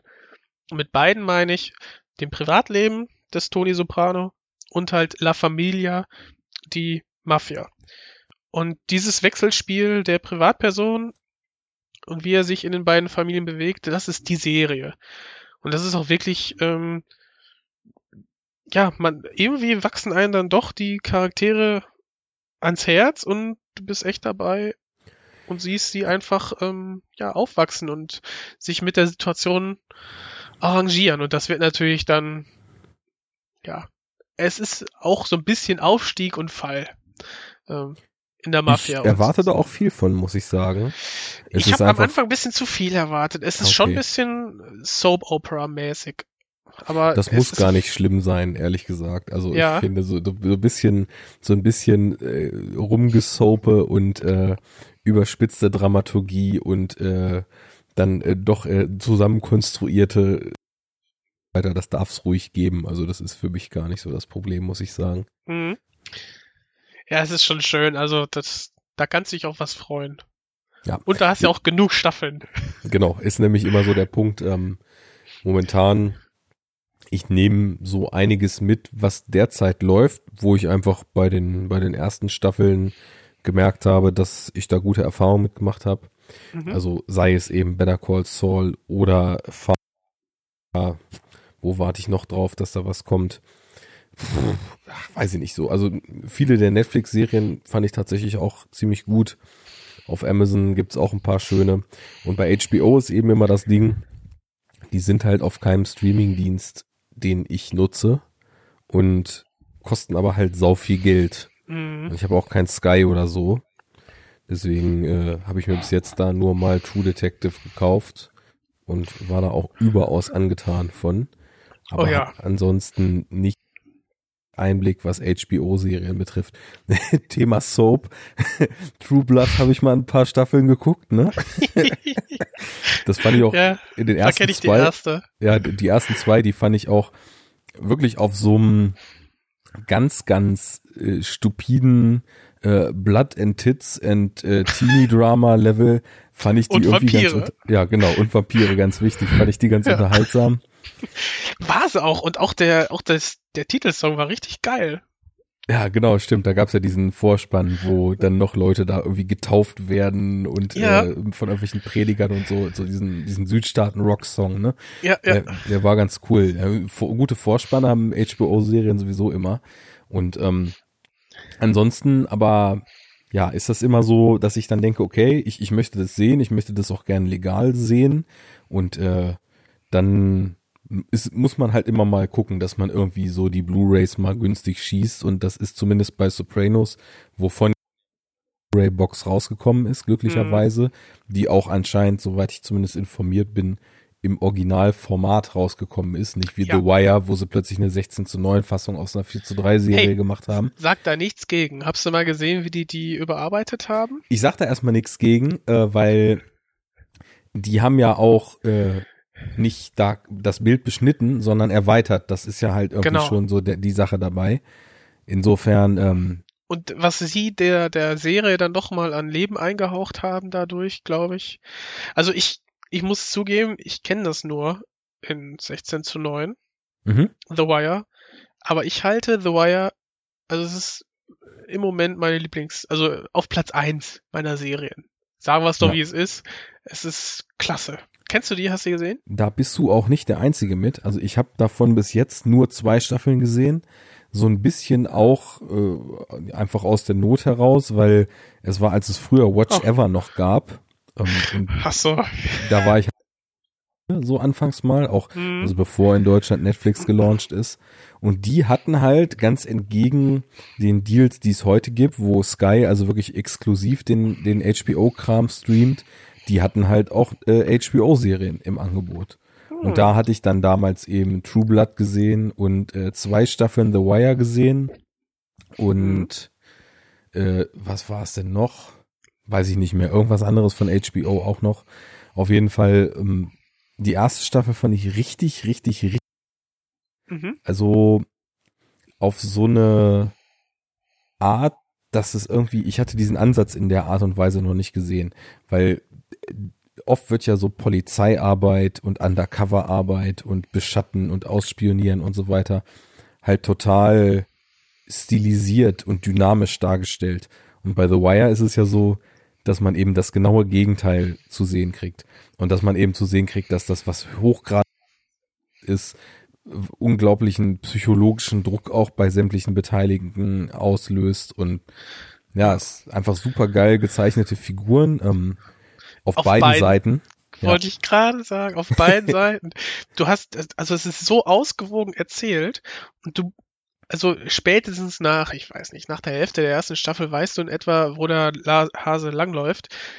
Du hast nämlich, du kannst dich ganz schwer positionieren. Du kennst beide Seiten, ja. die auserzählt werden, und du siehst einfach nur das Dilemma, in dem sich Polizei und in dem sich die Gangster bewegen. Und ich sag dir, ja, Staffel 2 hat einen etwas anderen Ansatz. Die ähm, kenne ich auch. Aber äh, danach geht's wieder, wieder ein bisschen klassischer, wie man es aus Staffel 1 gewohnt ist, sag ich mal. Mhm. Und dann geht das noch weiter bis 5, glaube ich, waren das, oder? Ja, 5 gibt's, genau. Ja. Mhm. Ich, ich will die auch auf jeden Fall noch mal zu Ende gucken, weil es war nämlich schon so, dass ich mit diesem anderen Ansatz nicht klar kam, beziehungsweise das irgendwie so ein ambivalentes Gefühl in mir ausgelöst hat. Ich fand einmal den Perspektivwechsel total geil, dass wir da plötzlich nicht mehr die ganzen Hauptfiguren aus der ersten Staffel im Vordergrund haben, sondern dass es plötzlich um eine ganz andere Figurenkonstellation geht und wir eben, und das macht The Wire auch ziemlich geil, plötzlich in eine ganz andere Welt so einen Eindruck kriegen oder Einblick wieder kriegen. Wir haben ja so diese Drogenpusher, Hood-Gangster so in der, in der ersten Staffel und eben auch total viel Fokus auf den ganzen anderen Cops. Mhm. Und ähm, in der zweiten Staffel ist es ja so, dass die sich auch so ein bisschen auseinander dividiert haben und wir plötzlich voll in diese Schmugglerwelt dieser abgeranzten Hafenarbeiter und äh, mehr so in so eine irische oder irische Einwanderkultur, wenn ich mich jetzt gerade nicht komplett irre, ähm, reinkommen und reinrutschen und im Endeffekt plötzlich eine komplett die nur so Teilüberschneidung hat, äh, erstmal sehen. Ich mochte die aber dramaturgisch nicht so gern wie die erste. Also irgendwie hat mich die, ich fand die erste deutlich interessanter. Und ja. du bist der erste, also du bist nicht der erste, du bist der, einer von ganz vielen, die mir sagen, ja, die zweite ist eigentlich auch der Hänger der Serie und eigentlich geht's dann so gut wie mit der ersten weiter. Und die fand ich echt, ja, wirklich, also brillant ist nicht übertrieben. Deswegen werde ich die auch auf jeden Fall mal weiterschauen. Die Brillanz steckt eigentlich darin, dass die das Bild, was du, was gezeichnet wird in der ersten Staffel, es wird einfach erweitert oder verfeinert. Und äh, in Staffel 2 werden trotzdem Also ja, die fühlt sich etwas, sie fällt etwas raus aus dem, aus dem Gefühl der gesamten Serie, passt aber dennoch ins Bild, weil, also Baltimore wird dann immer weiter gezeichnet und ja, es ist halt, sag mal anreiten, es ist halt eine Stadt mit großem Hafen und dieser Import-Export-Struktur und ja, also die Geschichte wird erweitert um ein weiteres Kapitel und ja, jede Staffel hat ja so ein Oberthema, ja. sag ich mal, was dann die Menschen und auch die Stadt an sich einfach prägen. Mhm. Das ist so toll gemacht. Also da, da hat man, man bekommt richtig ein Gefühl dafür, was es heißt wohl in dieser Stadt zu leben. Natürlich immer noch durch eine Serie, man kann das halt nicht verifizieren, aber man denkt, man hätte ein Gefühl dafür bekommen.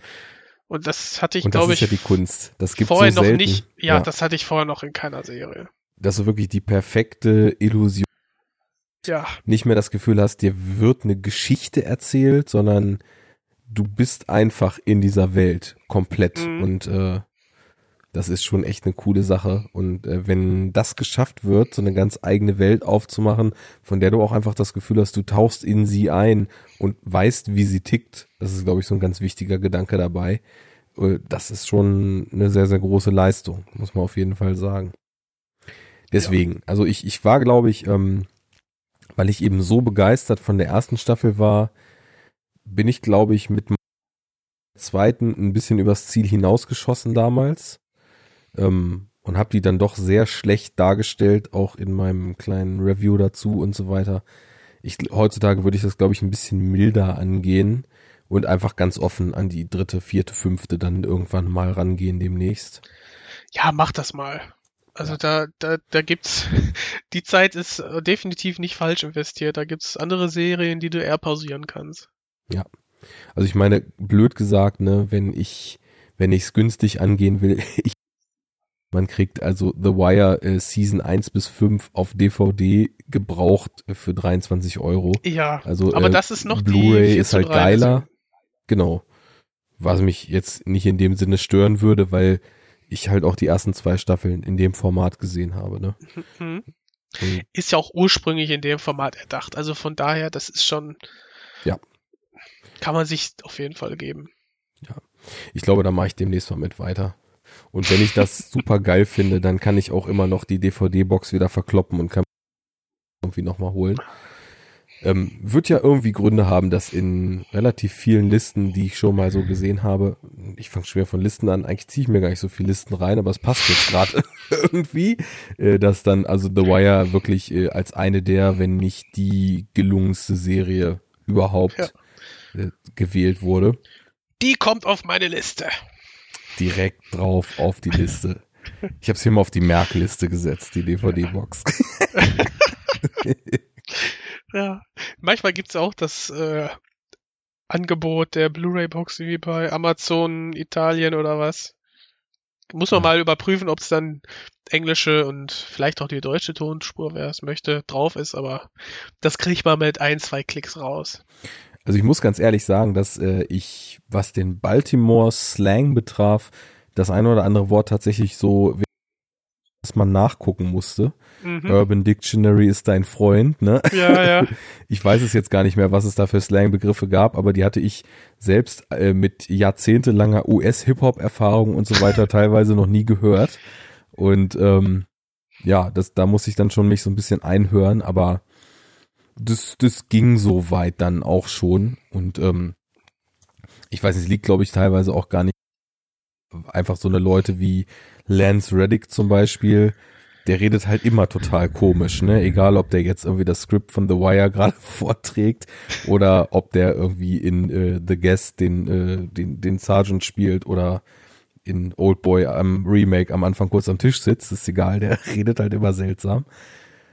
Wo so ein cooler Typ ist. Ach, das ist der Großgewachsene, ne? Genau, der Detective oder Lieutenant Daniels. Ja. Genau. genau. Ja, Wobei man, ja, das, das war auch ein freudiges Wiedersehen, ja. Wobei man Bank noch viel schlechter verstehen kann in The Wire. Aber er erzählt ja nicht so viel, ist nicht so schlimm. Findest du nicht? Oder verwechsel ich den gerade? Oh oh. Bank war doch auch über die ganze Laufzeit dabei. Ach, das war sein, das Der war der Kollege von vom Lalti, genau. Ja, genau. Ach, wenn du Fuck verstehst, dann Dann ist die Serie selbsterklärend, genau. genau. Ja, sehr cool. Aber also wirklich, ähm, können wir auch mal, wenn das jetzt hier eigentlich schon klar ist, dann mal so als Empfehlung aussprechen. Ist halt echt ein geiler Ansatz, was die Polizeiarbeit betrifft. Also Mhm. so penibel erlaubt das, glaube ich, auch nur eine Serie, das Ganze darzustellen. Weil du, du kriegst ja mit, wie die über Wochen erfolglos da auf irgendwelchen Dächern sitzen, um irgendwie den falschen Ja. Moment von diesen äh, Pushern da abzuwarten. Und es klappt und klappt einfach nicht. Und dann gibt weiter. In, in der Art dargestellt habe ich das, glaube ich, in Filmform überhaupt noch nie gesehen. Und wenn, dann was Geheimdienstarbeit betrifft in A Most Wanted Man von Anton Corbijn. Ah, hm, stimmt, ja, ja. Gut, gute Parallele. Ich muss sagen, ich hatte gerade ein bisschen Gänsehaut, weil, äh, ja, das, äh, es hört sich jetzt vielleicht ein bisschen langweilig an, aber es ist überhaupt nicht langweilig inszeniert. Also, dass diese Polizeiarbeit, der, die wird so fesselnd beschrieben, obwohl, ja, wie du sagst, nicht viel Spektakuläres passiert, aber du bist halt so investiert, weil die Charaktere, durch die Charaktere wirst du halt da reingezogen. Und auch ganz schnell. Also das geht im Lauf der ersten Staffel unheimlich schnell, weil es, es liegt ja auch so ein Fokus auf deren Eigenarten. Und ähm, du, du siehst sie eigentlich die ganze Zeit dabei, wie sie ihren Job ausüben, aber sie sind halt nicht so Genre-Platzhalter, wie das, was ich gar nicht verurteilen will, oft halt in so knallharten Genres, wo halt ein Klischee das nächste jagt und die sind einfach nur funktionell, um den Plot voranzutreiben, sondern es sind halt Menschen, ne, die alle so ihre Backstory haben, die man alle auch privat kennenlernt Mhm. und dann eben, wie du sagst, voll investiert ist. Allein in der ersten Staffel die Geschichte, wo Kima da angeschossen wird, also was so als Cliffhanger am einen Folgenende dann mal kommt, wie krass Oh ja. gespannt ich war, wie es weitergeht und gehofft habe, dass mit ihr alles cool ist, weil ich sie als Figur schon so ja ins Herz geschlossen hatte eigentlich, weil sie immer so geil den ganzen Shovi und Macho Assis Sprüche gedrückt hat die ganze Zeit. Also ist schon echt äh, sehr geiles Writing und äh, früher hatten ja so Seriendarsteller immer den, den ungerechtfertigten Ruf, eher so zweite Liga zu sein oder dritte, was Nicht Schauspiel in der betrifft. Serie. Nee, Nicht gar in nicht. der Serie. Nee. Ja. Das, auch die Einführung von dem Lester Freeman. Erinnerst du dich? ich muss gerade mal. Der- Ach so, genau. Also- ne, von den. Genau, Mhm. genau, der, der eingeführt wird und du denkst, was ist das denn für ein schräger Vogel, weil er quasi so kleine Kommoden baut, die man nach, also dann, dann feilt er da stundenlang, um sich die Zeit zu vertreiben an so einer Spielzeugkommode, die man sich nachher ins Puppenhaus stellen kann. Und du Mhm. denkst, okay, was ist das für einer? Und dann, äh, ja, also still und heimlich ähm, entwickelt er sich dann, blüht er immer weiter auf, weil er plötzlich dann was anderes zu tun bekommt und der entwickelt sich dann auch zu einem meiner Lieblingscharaktere so. Das ist schon, Cool, cool. ja, auf jeden Fall. Ja, jetzt bin ich auch selber wieder angefixt. Mit The Wire geht's weiter. Ja, ist ein schönes Ding. Ja, also es gibt ja einige Rosinen, die man sich da noch rauspicken kann. Ähm, aber ich gucke auch nicht nur äh, Kritiker-affine Serien, sondern ähm, ja, äh, mit meinen Mitbewohnern gucken wir uns auch gerne dann mal Walking Dead an, äh, schlagen die Hände über den Kopf zusammen, wenn da wieder das gleiche passiert wie in den sechs Staffeln davor, aber hey, es macht Spaß, wenn die Zombies dezimiert werden. Also, naja, so ein bisschen das ist ja auch die Guilty Hauptsache, Pleasure. ne? Ja, genau. Was heißt Guilty Pleasure, ne? Ich, ich finde halt, es muss halt auch nicht immer deep sein und man muss sich irgendwie auch erst rechtlich dafür rechtfertigen, dass man irgendwas, was nun keinen vermeintlichen Anspruchsstandards standhält, dass man das eben abfeiert. Aber ich wir sitzen feiere- dann wirklich auf der Couch und dann, dann das ist so Hate-Watching irgendwie. Das kann doch jetzt nicht deren Ernst sein, ne? Schon wieder, ne? Oder ah, gleich passiert bestimmt das und das. Oder dann am Anfang werden immer Wetten eröffnet. Ja, der stirbt, nein, die stirbt und so weiter. Mhm. Und, ah, Ja, es ist ich- aber unter, es ist einfach unterhaltsam. Das ist Ja. eben so die Sache und dann äh, passt das ja auch so weit. Also ich, ich merke halt bei mir, ich bin auch, was heißt auch, ich glaube, du hast irgendwas in die Richtung vorhin gesagt, also noch nicht so lange auf die Serie gekommen. Ähm, ich weiß nicht, ob du das irgendwie so verstanden hatte, dass du auch jetzt noch nicht so lang wie du Filmfan bist, Serien auch guckst oder war das falsch? Äh, ach, was interessiert mich mein Geschwätz von gerade? Keine Ja, Ahnung. gut, also ist auch wurscht. Also bei mir ist es ja so, ich habe erst äh, sehr, sehr schön, das ist die beste Einstellung. hier. ich ich habe erst ähm, als Breaking Bad auslief und die Mhm. ausgestrahlt wurde, habe ich mich irgendwann mal dann doch breitschlagen lassen, mal mit Breaking Bad anzufangen und habe so ein bisschen oft ist ja so das Ding, äh, wenn man von irgendwas das erste Mal Kontakt hat, dann ist man halt einfach enorm geflasht und ähm, das war bei mir dann eben Breaking Bad. Also Serien war für mich halt früher immer so Sachen, die halt immer im Fernsehen laufen und die man halt mal einschaltet und mal nicht.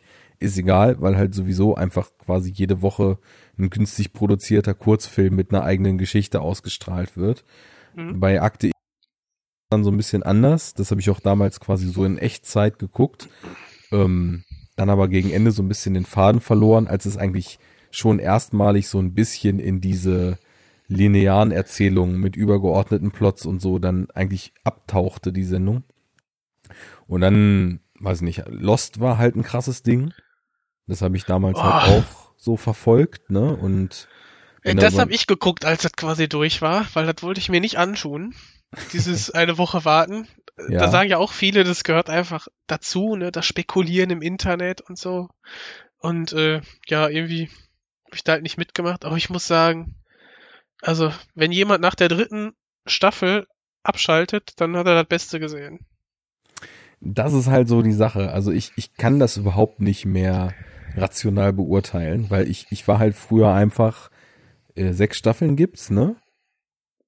Ja, gefühlt, ja. Ich habe ähm, Fühlt sich an wie acht. die erste dann damals noch so mit dem Freundeskreis einfach im Fernsehen geguckt, ne? Das wurde auf Pro7 ausgestrahlt. War halt, Lineares Fernsehen. ja, genau. Also wirklich, das fand ich aber cool, ne? Weil das ist was, das machst du halt heute auch nicht mehr. Dass wir, dass wir uns halt wirklich montags bei dem Kumpel getroffen haben, haben halt äh, so den Nachmittag durch zusammen Mucke aufgelegt und um Viertel nach acht kam Lost und dann haben wir halt Lost geschaut zusammen, ne? Also es war ein cooles Event so, ne? Auf das man dann, als es dann die krassen Cliffhanger immer gab und so weiter, sich dann relativ schnell auch äh, dann so gefreut hat, dass es halt wieder Montag ist, ne? Das muss man der arbeitenden Bevölkerung erstmal erzählen, ne? Freude, dass wieder Montag ist. Aber äh, aus anderen Gründen eben und das war war, das halt noch Schulzeit bei dir oder warst du gerade raus? Cool. Äh, nee, das da war ich, wann, wann ging das los? 2004, ne? Da war ich ja dann zwei Jahre raus, da habe ich dann schon und Hm. da habe ich das auch ganz gut in mein in meine Planung immer so weit untergekriegt. Ja. Oder bin ich jetzt voll im Jahr verrutscht? Ich- muss jetzt mal nachgucken. Ja, 2004 war die erste Lost-Staffel, genau. Kam dann 2005 in Deutschland und dann habe ich noch ähm, das Jahr gewartet und habe die zweite Staffel dann auch noch auf Pro7 angefangen und als die dann durch war, dachte ich, nee, das geht gar nicht. Es gibt in den USA schon die dritte. Her damit, ne? Also irgendwie, was weiß ich, damals Rapid Share oder wo man sich den Kram halt hergeholt hat, Staffel gezogen. Im Lichtspielhaus Rapid Share. Genau, das, das Lichtspielhaus, der, der, der russische Piraterie-Hoster ihrer Wahl, ne? Und ähm, auf die Art und Weise habe ich dann jedes Jahr halt auch Lost dann die neue Staffel noch geguckt. Also ich habe dann in einem Jahr mal zwei gesehen, weil ich dann die deutsche Ausstrahlung und die aktuelle US-Fassung eben gesehen hatte. Ja, und dann war das wirklich so dieses ein Jahr warten, Lost geht weiter und dann einfach äh, echt gucken, wie du sagst, im Internet irgendwie spekulieren, nur geflasht sein. Und im Endeffekt war es soweit, dass ich, als es dann dem Ende zuging, dachte ich, okay, irgendwie geht's jetzt vorbei. Aber die Zeit war einfach cool mit Lost. Und der, diese Zeit war irgendwie Lost und nicht, dass das Ende viele Leute verärgert hat, weil dann ja rückwirkend alles keinen Sinn gemacht hat und beliebig ist, sondern so diese Leuten, äh, dieses Fiebern aufs nächste, aufs nächste äh, Episoden oder Informationsfragment, was vielleicht irgendein Mysterium löst, auch das Fiebern auf die nächsten fünf Mysterien, die aufgemacht werden und so. Äh, und äh, ich, ich bin ja halt so auch so ein, so ein, so ein Mystery-Junkie und so ein äh, Mindgame surreal, äh, also fast süchtig nach solchen Geschichten. Deswegen, das Rätsel ist für mich oft spannender als die Auflösung und so habe ich das eben auch bei Lost gesehen und habe einfach die Einfälle gefeiert, die die hatten. Also wie ich irgendwie bei werden, rückwärts vom Sofa gefallen bin. Das war halt echt äh, totaler Abriss damals, weil ich einfach nur dachte, what the fuck, was, was haut ihr da raus, ne? Und ich ja, glaube, und genau das, dir, was okay, eben, gleich. Ja, ja? erzähl's ja nur kurz. Ja, genau das, was, was dem Lindelof-Vibe oft so vorgeworfen wird, so dieses äh, Selbstzweck, Mystery und völlige Beliebigkeit, das hat mich irgendwie gecatcht daran. Und äh, mhm. das Ende war dann auch, das war für mich irgendwie eher so ein, so ein Abschluss so meines Lebens, ne? Also das, das klingt ja so ganz hochgestochen, weil ich habe ja die Jahre meines Lebens auch was anderes getan, als Lost zu gucken. Aber ich denke mal, jeder, der mal eine Serie intensiv über ein paar Jahre verfolgt hat und Fan davon war, der weiß halt, was ich meine. Und bei Lost wissen sicherlich auch viele, was ich meine. Ja, und insofern, äh, das, das war so dann das, der erste wirklich große Serien-Event meines Lebens irgendwie.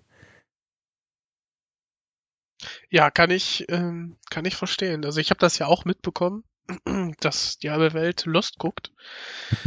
ähm, aber als ich dann eingestiegen bin, ich glaube, da lief das Ende gerade. Ja, dann kriegt man das ja auch schon so ein bisschen mit, ne? Und dann hat man das vielleicht. Äh, am Anfang glaubst du es ja nicht. Du denkst, okay, das ergibt alles irgendwie Sinn. Aber wenn dann auch in der, in der fünften Staffel immer weitere Mysterien aufgeworfen werden und wenig, wenig aufgelöst wird, dann, dann dämmert es einem doch so ein bisschen. Und wenn dann wieder, also ich sag nur, die anderen kommen, mhm. ja, anderen. anderen, anderen, anderen Teil 3, dann, nee, also, ja. fand ich dann doch ein bisschen enttäuschend. Das Aber kann ich hatte, auch voll verstehen. Das kann ich voll verstehen, weil wie gesagt, bei mir war es eher das Event dahinter und äh, mhm so Teil der kollektiven Wahrnehmung und äh, Abfeierung und Diskussion zu sein. Ja, das, das hat dieses wöchentliche ähm, Fernsehen dann ja doch geschaffen, ne? dass dann äh, nachher am Tag darauf äh, im Büro oder in der Schule oder im, im Hörsaal darüber diskutiert wird. Mhm. Ähm, und äh, ja, alle den auf dem gleichen Stand sind man sich nicht noch vergewissern muss, ah, darf ich das jetzt sagen oder nicht? Ähm, ja, ja, da, da gab es letztens auch mal einen schönen Artikel. Ich weiß nicht, ob wir den beide gelesen haben, ähm, wo es wirklich um das Thema ging, dass Diskussionen über Serien kaum noch möglich sind, weil der eine sagt, ich bin schon durch, der nächste sagt, ey, bitte nichts mhm. spoilern, ich hänge mittendrin, der dritte sagt, ist doch eh alles scheiße, ich bin nach der ersten Folge ausgestiegen. Und äh, ja, damals war halt der, der gleiche Wissensstand einfach garantiert und so gab's halt zwingend eine Diskussionsgrundlage für das Ganze. Ja, genau. Nee, ich weiß, welchen Artikel du meinst. Der wurde auf Twitter, glaube ich, geteilt. Ja, genau, das äh, hat einfach mal drauf geklickt. Ja. Ja. Nee, stimmt. Also da ist dann vielleicht, aber dafür hast du jetzt die, die, die große Auswahl Genau. Und ja. ich finde auch viele Serien, die ich sehe, durchaus hochwertig und lohnenswert. Mhm. Das muss ich schon sagen. Nicht nur US-Zeug, also ich bin auch, so wie ich halt eben auch am deutschen Film Interesse habe, interessiert mich halt auch, was zum Beispiel irgendwie hier so passiert. Schön Tatort. Das ist ja keine Serie, ne? Das ist ja. Weiß ich auch nicht, was es ist. so. halt, äh, ja, Treppenlift, Kino, ne? Oder Fernsehen. Aber nicht immer. Es gibt auch ja schöne Ermittlerteams und schöne Episoden. Es hat zum Beispiel, äh, fällt mir ein, weil ich gerade Rambock gesehen habe, von Marvin ah, Den Krenn. muss ich auch noch gucken. Hm? Schöner deutscher Genrefilm. Marvin Krenn, der ja nicht nur Rambock, sondern zum Beispiel auch Blutgletscher gemacht hat, ne? so ein Öko-Horror-Ding beide ziemlich cool. Der hat auch mal Tatorte gedreht. Ähm, mhm. Der eine hieß, oh, warte, Kaltstart, genau. Ähm, und der war, also das war ein richtig, richtig schönes Genre-Teil mal. Also nicht so, ich, ich finde, man muss ja zwischen Thriller und Krimi noch einen Unterschied ziehen. Und mhm. das war eher so ein nach Vorbild von Enemy of the State und Heat so ein, so ein richtig äh, Cop-Thriller, so mehr oder weniger, ne? Mhm. Und äh, das, das war einer äh, mit Wotan Wilke Möhring, der ja auch äh, sporadisch mal Kommissar ist. Und ja, stimmt, ja. Dann hatte er noch einen gemacht äh, von dem Münchner Ermittlerteam.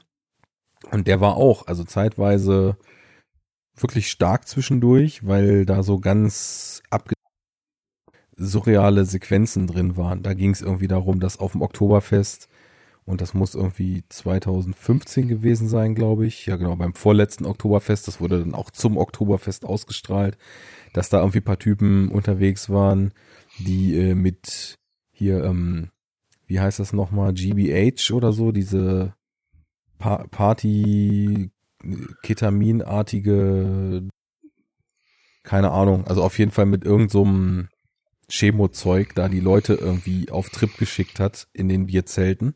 Mhm. Und ähm, das hat er, also mit seinem eindeutigen Hang zum Genre-Kino, dann eben auch entsprechend in Bilder gepresst. Also mhm. schon ab und zu darf da mal einer ran, sagen wir es mal so. und äh, ich meinte aber eher jetzt so eine Sachen wie zum Beispiel Satire-Serien oder, oder einfach irgendwie coole, nicht Sachen wie den Tatortreiniger. Ja, aber das ist ja auch, das ist wirklich so ein, auch wieder so eine schöne, so ein schönes Glanzstück, sage ich mal. Ich mag den auch sehr. Ist auch ein Unikat, das, da gebe ich dir völlig recht. Also ist, glaube ich, für mich das Beste, was ich zumindest gesehen habe, was derzeit so im deutschen Fernsehen läuft. Weil ja, die Drehbücher. Ich, ja, so viel Fernsehen gucke ich halt Liga. leider nicht. Aber ja, die Serie ist ähm, wirklich sehr schön. Also was, was die da alles aus Schotti und einfach dieser Prämisse rausholen, mhm. ist echt phänomenal. Also da, die, die toben sich da teilweise richtig aus. Und das ist, was macht einfach Spaß mit anzuschauen. Mhm. Ja.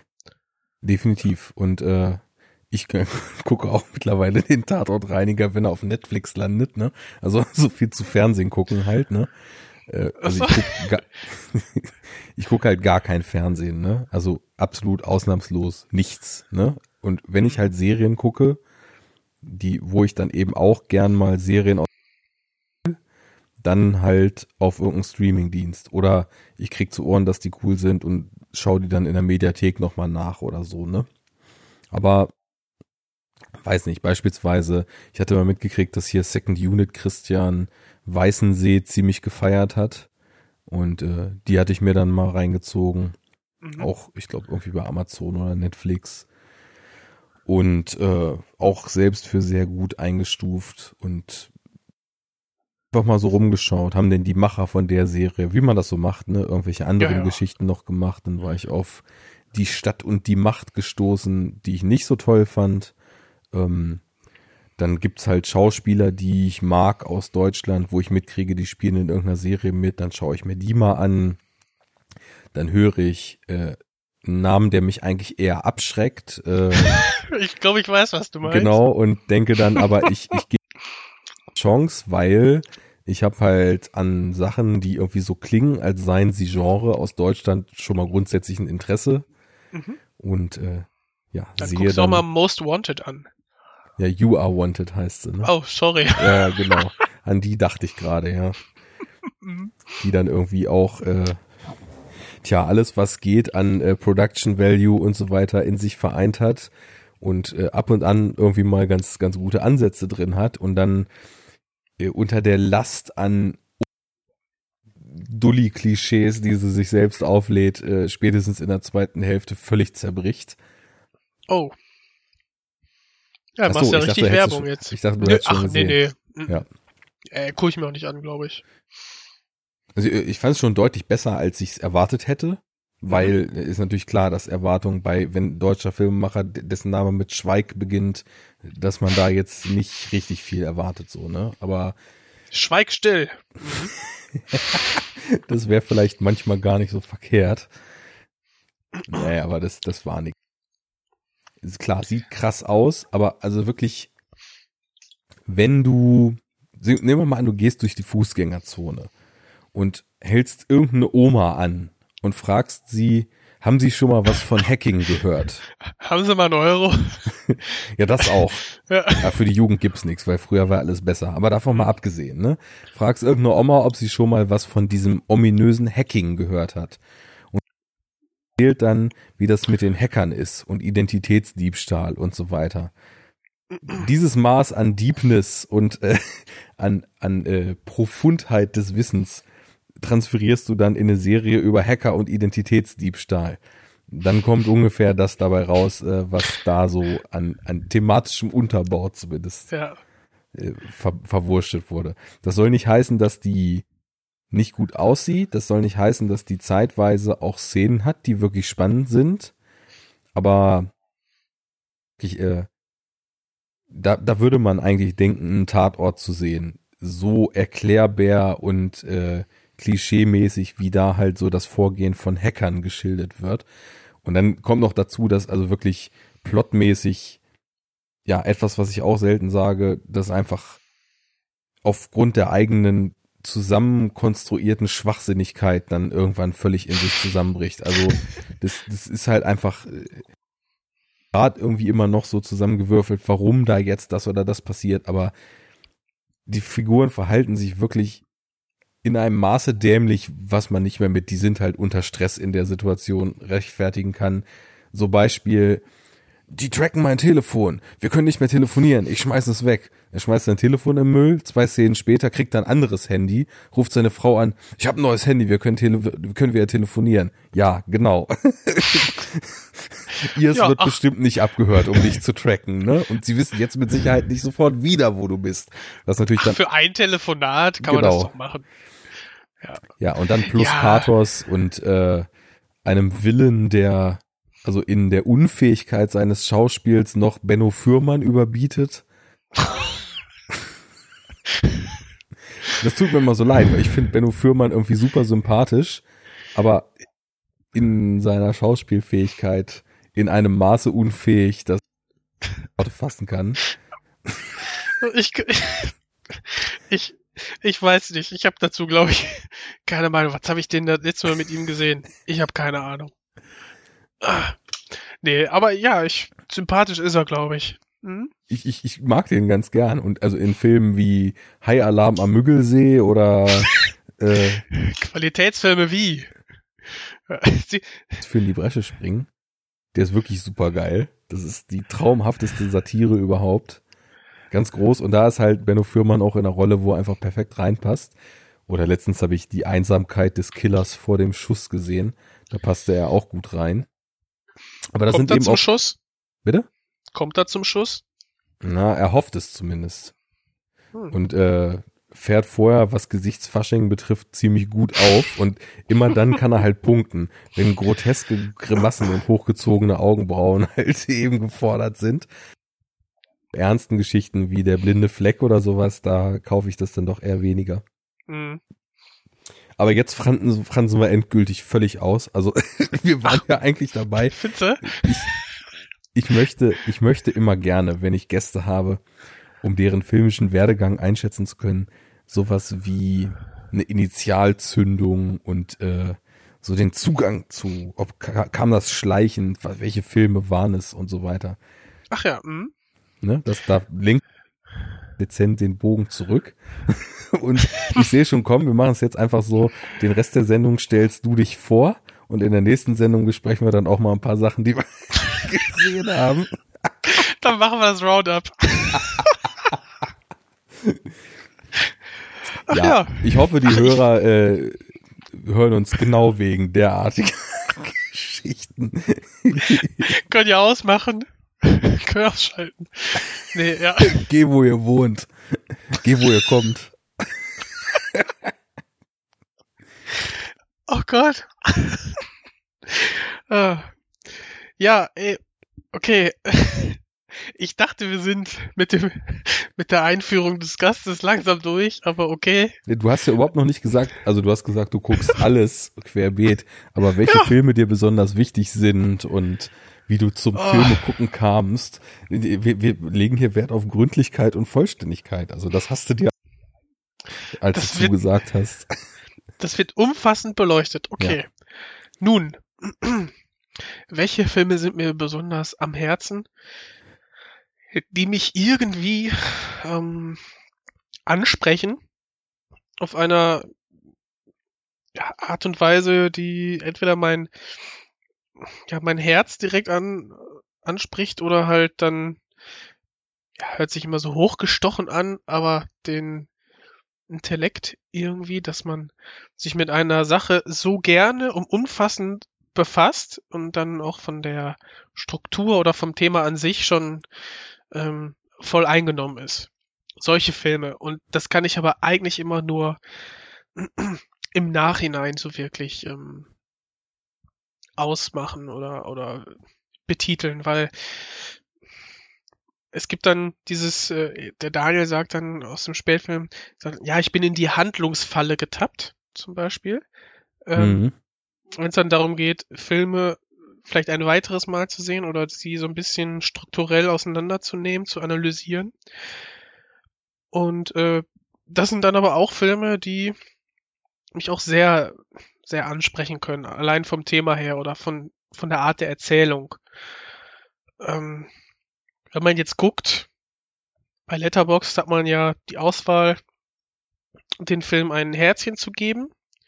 Und das mache ich dann wirklich bei Filmen, die mir einfach persönlich so gut gefallen, wo ich dann manchmal auch gar nicht so genau festmachen kann, warum. Wo ich dann denke, okay, so ob objektiv sind die vielleicht gar nicht so top-notch. Aber für mich persönlich sind die so gut zugeschnitten. Die kriegen dann Herz, die liegen mir dann am Herzen. Ähm, ja, und diese vier Lieblingsfilme, die man da einwählen kann, ja, hin und wieder äh, gehe ich die auch mal durch und dann kommt man neuer da rein, wie zum Beispiel jetzt Mad Max Fury Road, der letzte. Mhm. Der hat dann hm, auch einen anderen verdrängt. Heißt nicht, dass ich ihn nicht mehr lieb hab, aber mhm. es ist halt jetzt einer, wo ich denke, okay, das spiegelt auch so ein bisschen meinen Geschmack wieder. Eine neue ich muss jetzt tatsächlich erstmal gucken, was ich da eigentlich eingegeben habe. Mhm. Bei den vier Lieblingen. Ich stalke halt auch so gerade auf deiner Seite. Ja klar, das geht auch eigentlich gar nicht. Aber es finde ich cool, weil du hast ja auch hier das wandelnde Schloss. Das ist Howl's Moving Castle mhm. im, in der englischen sprachigen Fassung, ne? Ja. Ja. Und den hast du ja vorhin eben auch schon als sehr prägend erwähnt. Deswegen finde ich das mhm. cool, dass ich den jetzt hier wiederfinde. Und ähm, ja, da ist ja noch ein anderer dabei, den glaube ich, ach, ich weiß nicht, 50 Prozent aus den in den 80ern geborenen auch einfach nur richtig geil finden und abfeiern und toll. Du weißt schon, was ich meine. Es ist Fight Club. Aber so doof sich das anhört, ich finde, oder abgedroschen, nicht doof. Ich habe den das erste Mal gesehen, da war ich, also, da lief der im Fernsehen, weiß ich, da war ich 15, 16 oder so um den Dreh. Und da lief er dann abends im, im Nachtprogramm. Da habe ich halt mir diesen Film angeguckt und ich konnte, also ich habe den relativ am Anfang eingeschaltet, das war mein Glück. Das war mehr oder weniger zufällig, das dass ich den gesehen habe. Ja.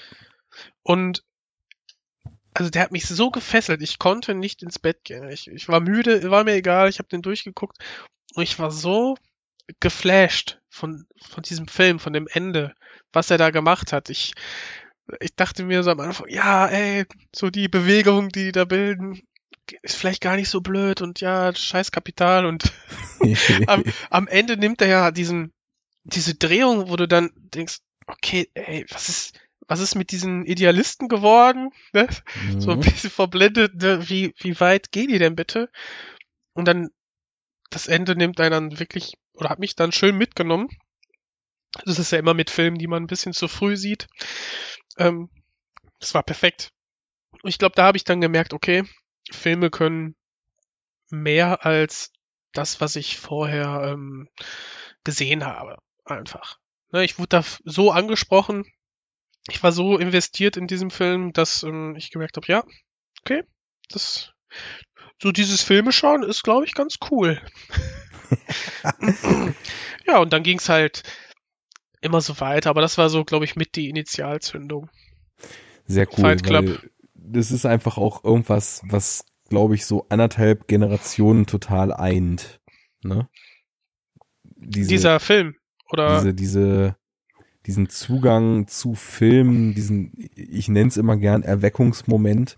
Natürlich, viele Leute haben einfach schleichend so eine Liebe zum Film entwickelt, aber bei mir war es jetzt, das habe ich auch in unserer ersten Episode damals schon erzählt, immer so, dass ich schon immer gern Filme geguckt habe, aber nie so aktiv dahinterher war, sondern eher so Fernseher angeschaltet, in der Zeitung mhm. geguckt, was kommt, irgendwie Sachen geguckt, manches gut gefunden, manches nicht. Und äh, dass es dann eben so um 99, 2000 eben so eine Rutsche an Filmen gab, von denen vier, fünf eben für mich auch meine Erinnerung an die Zeit herausstechen. Und ich glaube einfach diesen Gedanken, was du eben auch beschrieben hast, für eine Erfahrung gesorgt haben, die deutlich mehr war als alles, was man vorher mit Film verbunden hat. Und da war bei mir Fight Club halt auch dabei. Und äh, insofern ist das natürlich eine schöne Parallele und ich kann das ganz genau nachempfinden, weil ich habe den das erste Mal damals in einer, in einer Gruppe gesehen mit ein paar mhm. Freunden und es war auch wirklich so, dass das alle komplett gefesselt waren. Also das war noch so die Zeit, noch nicht so der penible hier, ey, jetzt nicht so viel reden und so, ne? Wir müssen Film gucken, sondern dass er noch so in, Schnauze! genau, eher so in, in lockerer Runde stattfand. Aber bei dem Ding, es waren einfach alle still und alle haben gebannt mhm. irgendwie auf den, ja, wahrscheinlich damals irgendwie 55 Zentimeter Röhrenfernseher oder was das war geguckt. Ja, Luxus. Und keiner kam klar. ja, genau. Und dann, also, was? Hast du den gerade auch gesehen? Wer? Nee, da war doch keiner. Ja, doch. ne? ja, das, ja? Ist, das ist uns beim ersten Mal gar nicht aufgefallen. Äh, die, die kleinen Zwischenschnitte oder mhm. worauf spielst du an, genau. Das habe ich erst deutlich später gemerkt, als ich dann auch die Möglichkeiten, ich meine, wir haben den noch von Video geguckt damals, ne? Und äh, ah, ja. äh, als ich den dann irgendwann auch auf DVD und später auch auf Blu-ray hatte, wo man, also ich meine, am Anfang dachte ich, man könnte das ja kaum wahrnehmen. Mittlerweile merke ich das genau, wie das Aufblitzen, was Tyler Durden bei seinen kleinen äh, Projektionen, seinem Vorführerjob eben auch beschreibt bei seinen avantgardistischen äh, Strömungen, die er dann, womit ja. er diese Mainstream-Filme verfeinert. Ich ah. weiß auch gar nicht, äh, genau, ah, hat, hat Fincher eigentlich wirklich auch mal diesen Schwanz reingeschnitten zwischendurch? Oder ja, am, blitzt, am Ende. Genau, blitzt immer nur Tyler Durden irgendwo kurz auf. Nee, nee, am, am Ende gibt's den. Ja, okay, dann, dann war mir das auch Ein so. Einen prächtigen Schwanz. ja. Das, das war bei mir ähnlich. Und das hat bei dir also auch so äh, den, ja. den, den Level an Flash, den ein Film erzeugen kann, erstmal eine neue Messlatte gesetzt, ja. Mhm, mhm, ja. Ja, ja, genau. Und das gibt's dann, und man denkt vielleicht, ja, ne, je länger man Filme guckt, desto seltener gibt's diese Momente. Mag vielleicht sein, aber es gibt sie immer noch. Also. Und ich glaube, sie werden sogar wertvoller. Ja, das auf jeden Fall, ja. Weil eben, man, man kennt halt mittlerweile einfach unheimlich viel. Und äh, ich weiß nicht, wenn ich das bei mir so aufsummiere, ich war ja, bevor ich auf Letterboxd unterwegs war, sehr penibel auf Movie-Pilot, ne? Mhm. Und äh, mach das immer noch so ein bisschen parallel. Und weiß ich nicht, wenn ich da auf mein Profil gehe, ich habe das länger nicht mehr drauf geguckt und bin gerade überrascht, dass ich mittlerweile bei über 2200 bewerteten Filmen da bin. Ah. Und, ähm, glaube, wenn ich einfach alles, was man irgendwie auf Kabel 1 und Tele 5 im Nachtprogramm in der Jugend irgendwie mal an Actionreißern und B-Movie-Kram gesehen hat, da noch draufpacken würde, dann äh, wäre das wahrscheinlich noch deutlich mehr. Äh, ist auch egal, was da für eine Zahl steht. Ich wollte nur darauf hinaus, man hat einfach schon unheimlich viel gesehen man hat auch unheimlich oft das Gefühl, das habe ich schon tausendmal gesehen. Und wenn dann eben solche Filmerfahrungen einen immer noch so völlig abheben lassen, dann, dann ist das halt ja. noch mehr was Besonderes als quasi so bei dem ersten Zugang, ne? Genau, und das ist halt echt dann so ein Phänomen, wenn es nicht nur bei einem selbst ist, ne? Oder bei einem ja, Gruppenkreis, Bekanntenkreis, wo du denkst, okay, die ticken alle ähnlich, sondern wenn das dann doch so ein größeres Phänomen ist, wie halt dann auch bei, bei Fight Club. Und ich glaube, dann kann man auch von diesem Begriff Kultfilm sprechen, ne? wenn du wirklich dann so eine Art Personenkult plötzlich sich bildet und sagt, okay, hey, dieser Film ist aus dem und dem Grund, finde ich den so richtig gut und plötzlich viele andere mit einstimmen. Mhm. Und äh, ja. Definitiv. Ähm, das ist ja sowieso so eine schöne Diskussion. Auch Was so in der, in der? Podcastosphäre, ne? Gibt es Kultfilme? Was bedeutet das überhaupt? Und äh, wie definiert sich das? Und wann ist ein Film ein Kultfilm? Zu Recht äh, mit der Kritik an dem Begriff, dass er ja auch gern als Verleiherschlagwort benutzt wird und auf DVDs gedruckt wird, jetzt schon Ja. Kult und so weiter, ne? Ach so, weißt du noch nicht veröffentlicht, ne? Jetzt schon Kult. Ja, Ah, ja. wirklich. Also ich äh, ganz krass ist das. Ähm, ich bin ja durch meinen Blog, also durch äh, Jackass Two Cents, wo ich halt schreibe, auch irgendwann mal habe ich mich mal so ein bisschen drum gekümmert und bin da in so viele Presseverteiler reingekommen, was so Releases betrifft, ne? Und da wird teilweise auch mit einem Schmuh um sich geworfen, der neue Kultfilm von. Und dann ist es halt so ein Direct-to-Video-Release, was halt noch nirgendwo überhaupt draußen ist, ne? Aber es ist der neue Kultfilm von so. Und dann denke ich mir auch so, ja, wo soll denn der Kult sein, der diesem noch nicht veröffentlichten Film folgt? Ne? Also ist äh, eher schwierig. Also ich meine, es gibt auch so Dinger, da passt das vielleicht sogar fast. Also Iron Sky war vielleicht irgendwie, bevor er released wurde, ein Kultfilm und ist Ja, danach stimmt. in Vergessenheit geraten. Äh, so Ausnahmefälle will ich nicht abstreiten. Aber hm, gehört da ein bisschen mehr zu. Ja, die haben dann ihre Glaskugel geschaut und gedacht, hey, das ist die einzige Möglichkeit, wie wir den vermarktet kriegen. Jetzt schon Kult. Genau, jetzt schon Kult, der neue Kultfilm. Aber nichtsdestotrotz, äh, Fight Club hat es natürlich definitiv zu diesem Status geschafft. Ja, oder? Äh, Würde ich sagen. Ich würde, das ist sagen, das ist so ein, ein Kultfilm. Der hat so einen, so einen Kult um sich geschart, so ein bisschen. Die Frage ist natürlich immer, wie der Kult das jeweilige Objekt der Begierde auslegt. Ähm, es wird ja heute, also ich kenne halt viele Leute, die den früher sehr mochten und deswegen noch schätzen, aber auch diverse Leute, so mit denen ich Kontakt hatte, ob nun im Netz oder real, die den Film eben auch vielleicht äh, pubertär oder sehr platt in seiner blinden Wut und äh, seiner verschrobenen Darstellung der Wirklichkeit finden. Ähm, aber ich denke mir immer so, damals genau der richtige Film zur richtigen Zeit Hm. und äh, Teenage-Rebellion im Subtext hin oder her oder vielleicht ähm, durchaus zumindest die Angriffsfläche dafür, ihn auf die Art und Weise mal zu hinterfragen. Aber nichtsdestotrotz äh, irgendwie auch ein wichtiges äh, Element einer ganzen Generation, die dann vielleicht plötzlich sich über Dinge Gedanken zu machen. Und wenn irgendwie nur jeder zweite davon irgendwie mitgenommen hat, dass nicht immer nur stumpfer Konsum vielleicht äh, eine Option ist, dann hat der Film ja irgendwie auch schon was erreicht. Und von daher sehe ich das eigentlich. Ja, gerade bei. Fight Club ist es schwierig. ähm, wir haben jetzt, klar, ja, haben wir jetzt natürlich angefangen, uns jetzt nicht groß vorbereitet. Diesen Vorwurf, den habe ich natürlich auch schon nicht nur einmal gehört. Auch die Sache ähm, Konsumkritik in einem Medium, was für Konsum nun mal steht, ist ja auch eine pikante Angelegenheit, sage ich mal. Aber ähm, das, also die Verteidigung von diesem Film äh, hat der Christian auch aus der Second Unit ganz gut in dem David Fincher Podcast ähm, vollzogen äh, aus dem ähm, ähm, Lichtspiel Podcast, ne, mit dem Genau, die hatten das, äh, die hatten, der glaub ich, die- die Dennis äh, Christian und äh, Patrick vom Bahnhofskino, ne? genau, die Die- haben das zu dritt gemacht. Und Feature, da habe ich dann auch wirklich, ich musste auch innerlich schreien, also nein, ne, jetzt macht mir hier nicht den, das kann doch nicht sein, ne, sehen die nicht. Also der hat das schon genial aufgezogen und man sieht auch die Kritik am Konsum, aber der ist nicht so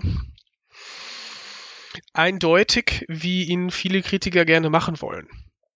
genau. Und allein, allein, dass wir einen schizophrenen Hauptcharakter haben, ist doch, ist ja schon fast Aussage genug.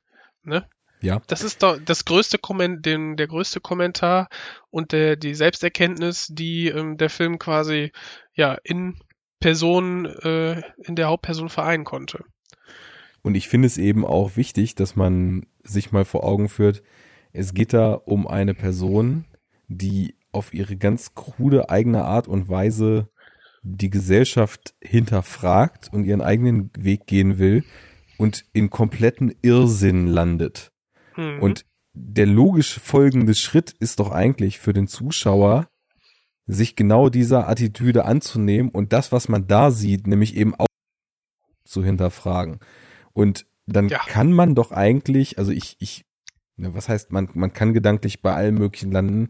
Manche Leute landen auch irgendwie an, an dem Punkt, dass Wasserdampf am Himmel Chemtrails sind. Ne? Also das ist jetzt kein Argument, aber ähm, davon mal abgesehen, es ist doch eigentlich schon so, dass das relativ offensichtlich gezeigt wird, dass das völliger Irrsinn ist, was da am Ende abgeht.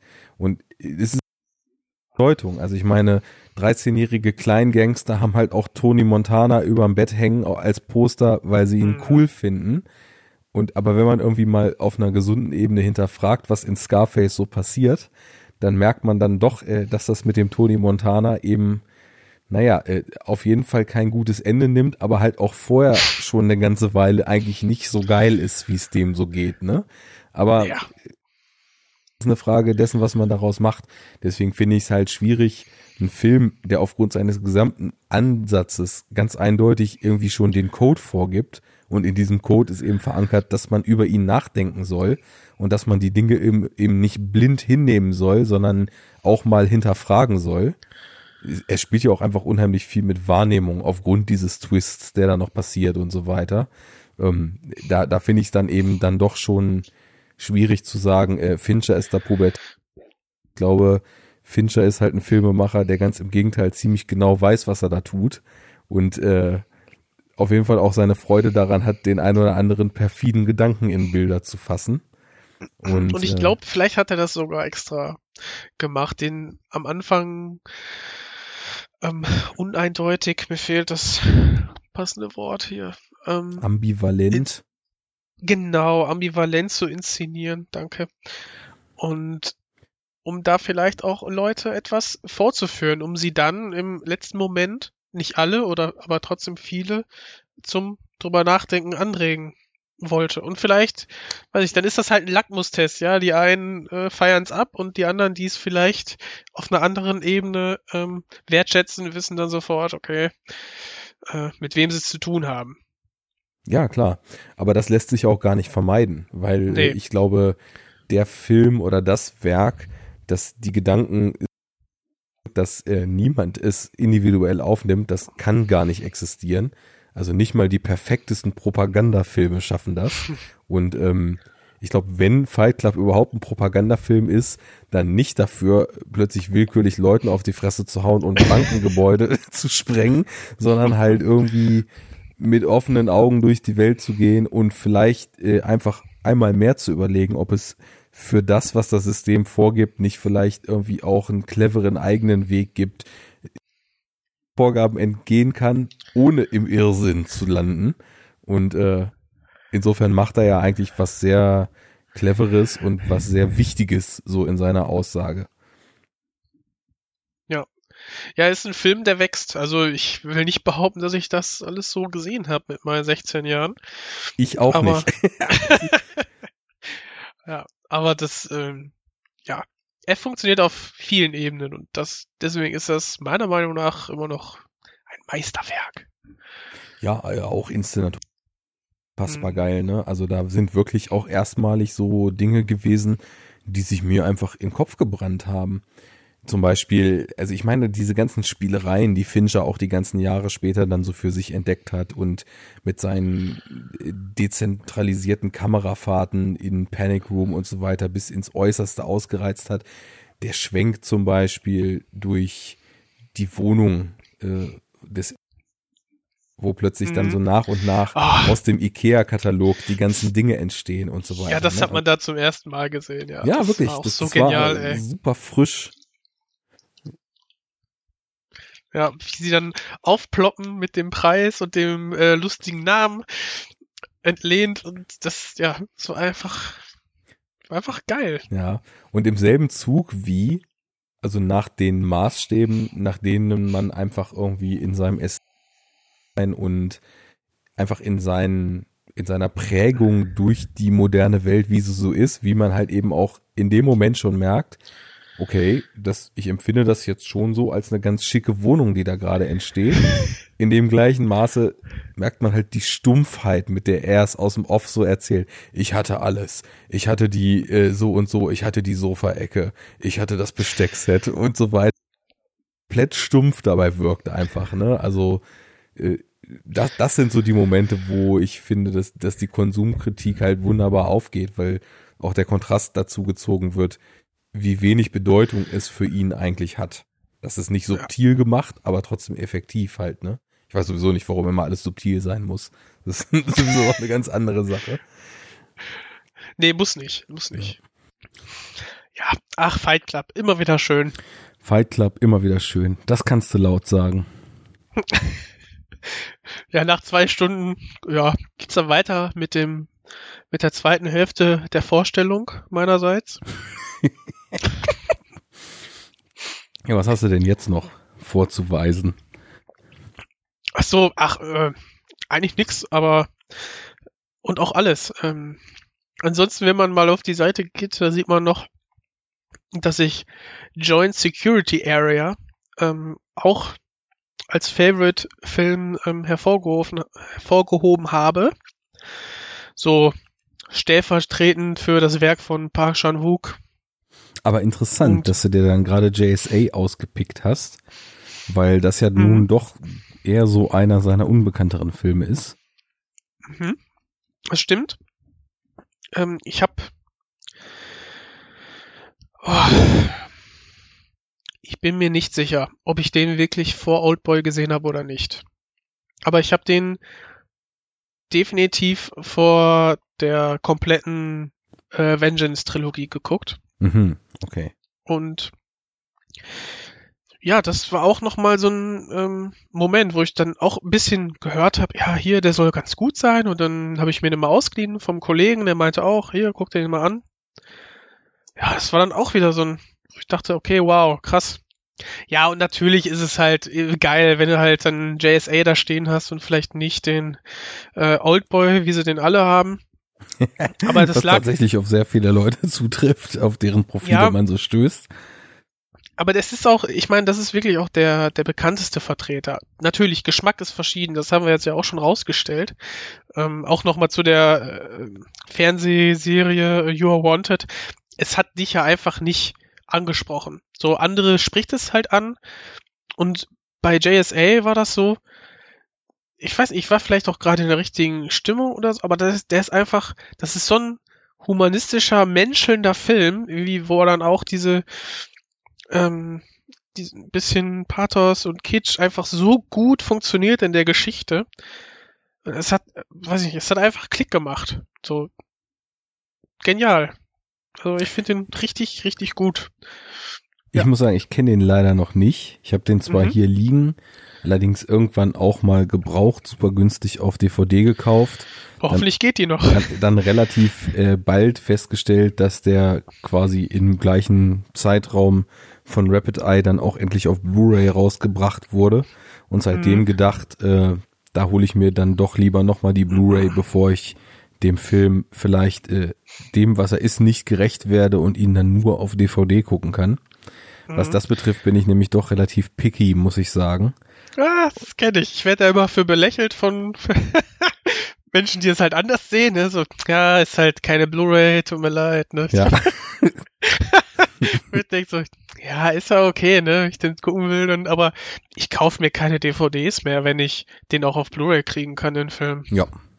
Und ich bin mittlerweile so weit, dass ich anstatt irgendwie eine abgegrabbelte, günstige deutsche DVD dann tatsächlich mir lieber irgendwie Import-Releases hole und dann irgendwie in Kauf nehme, äh, na gut, also ich gucke sowieso O-Ton mit Untertiteln, aber dann eben nicht mal mehr deutsche Untertitel zu haben, sondern irgendwie mit englischen Untertiteln vorlieb nehme und so weiter, weil mhm. ich einfach auf DVD-Qualität keinen Bock habe. Das ist, ich finde, das wird halt einfach auch irgendwie dem Kino nicht gerecht. Also weder ähm, digital gefilmte Werke, die also in nativer Auflösung, also mindestens 4K sind und dann äh, auf ein Sechzehntel runtergeschrumpft werden, um auf eine DVD gepresst zu werden.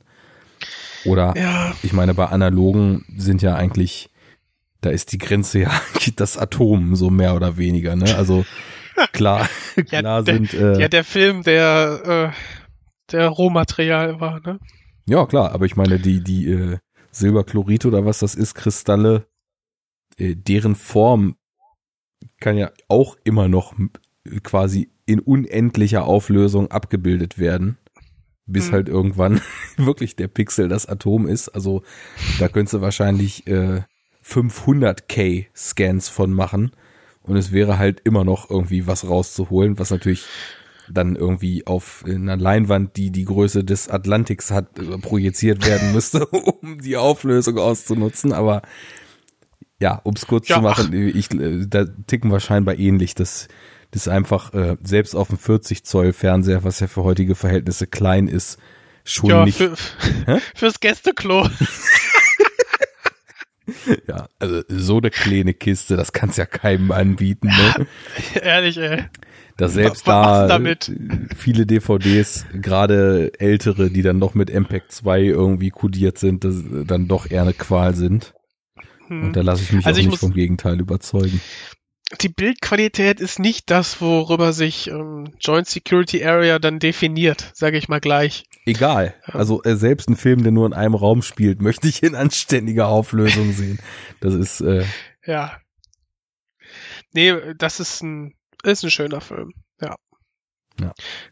Also ich habe von Park Chan-wook die Vengeance-Trilogie gesehen, fand die Hm?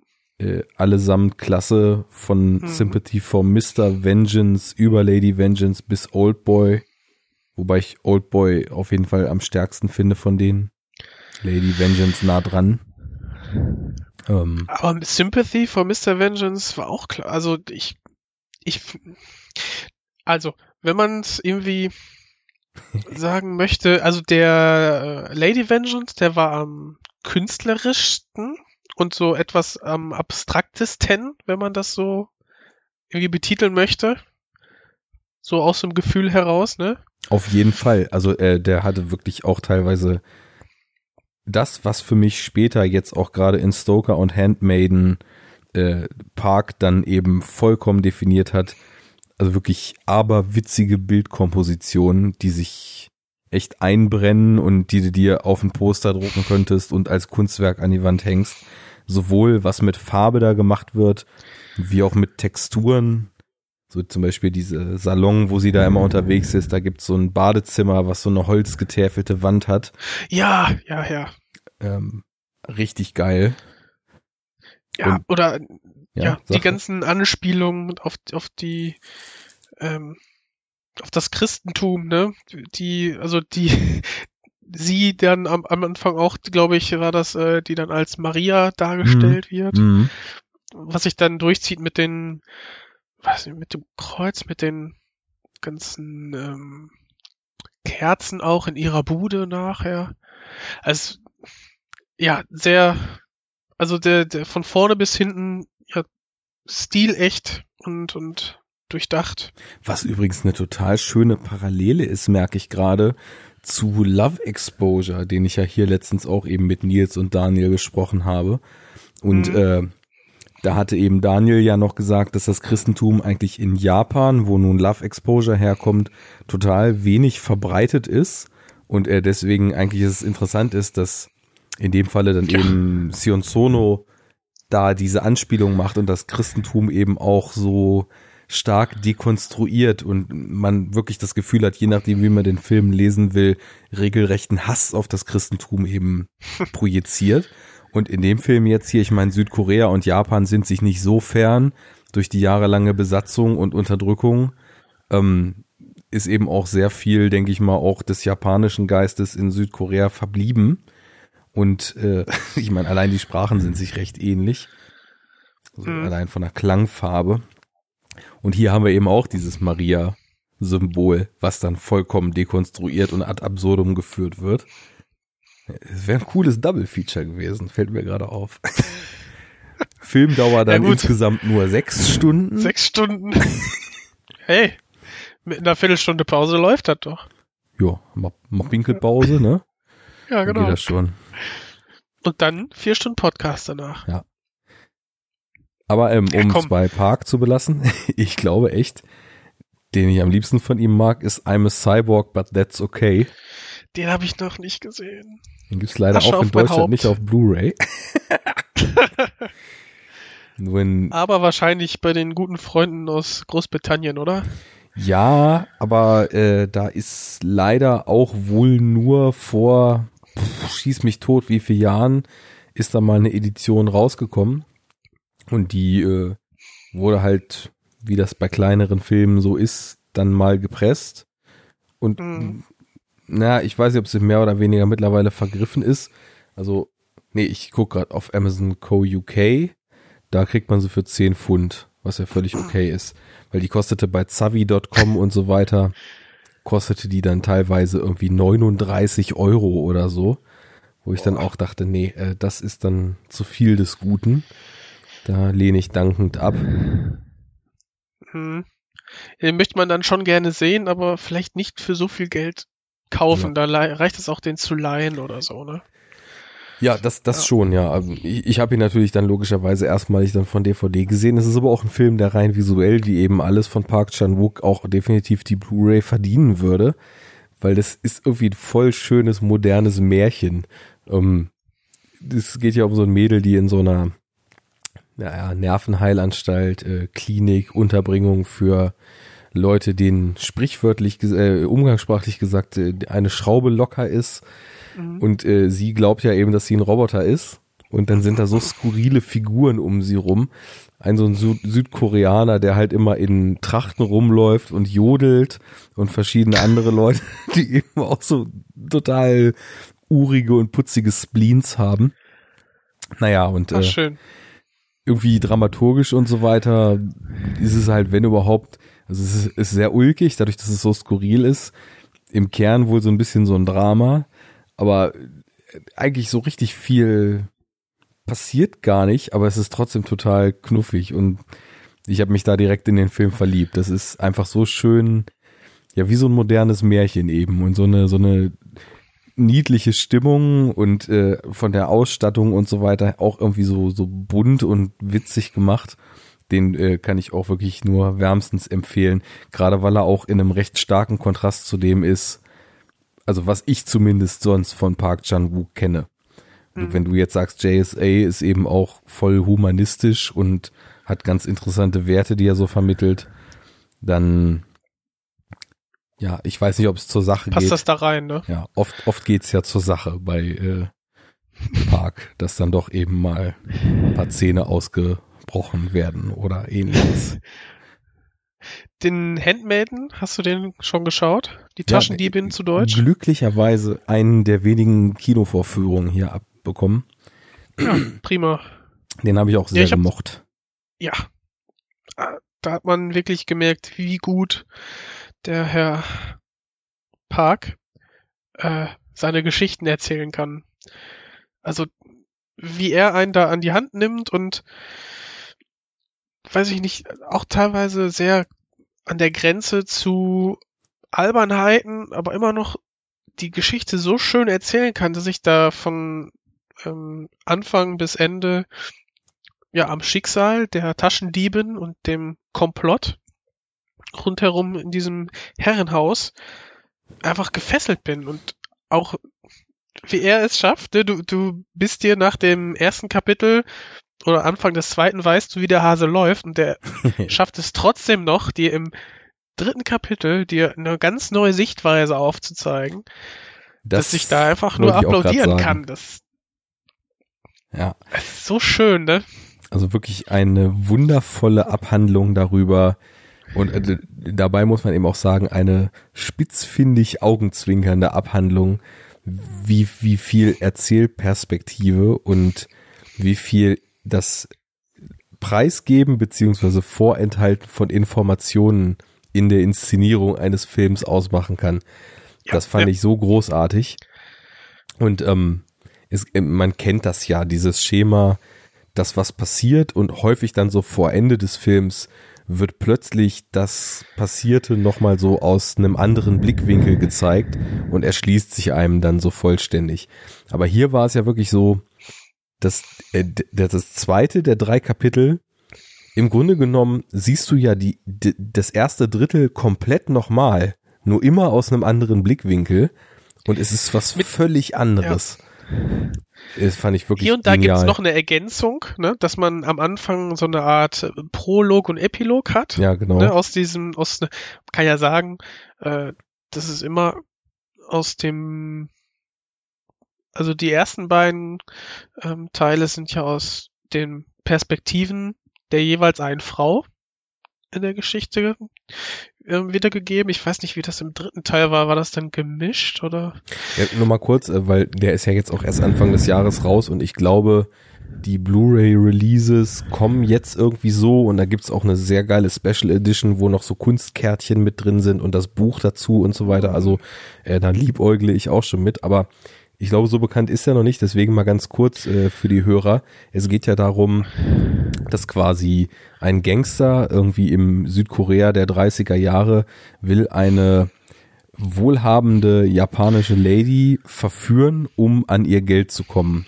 Und ähm, ja, im Grunde genommen gibt's da eben auch noch so einen anderen Mann, der Anwärter ist, sie zu heiraten, diese Lady.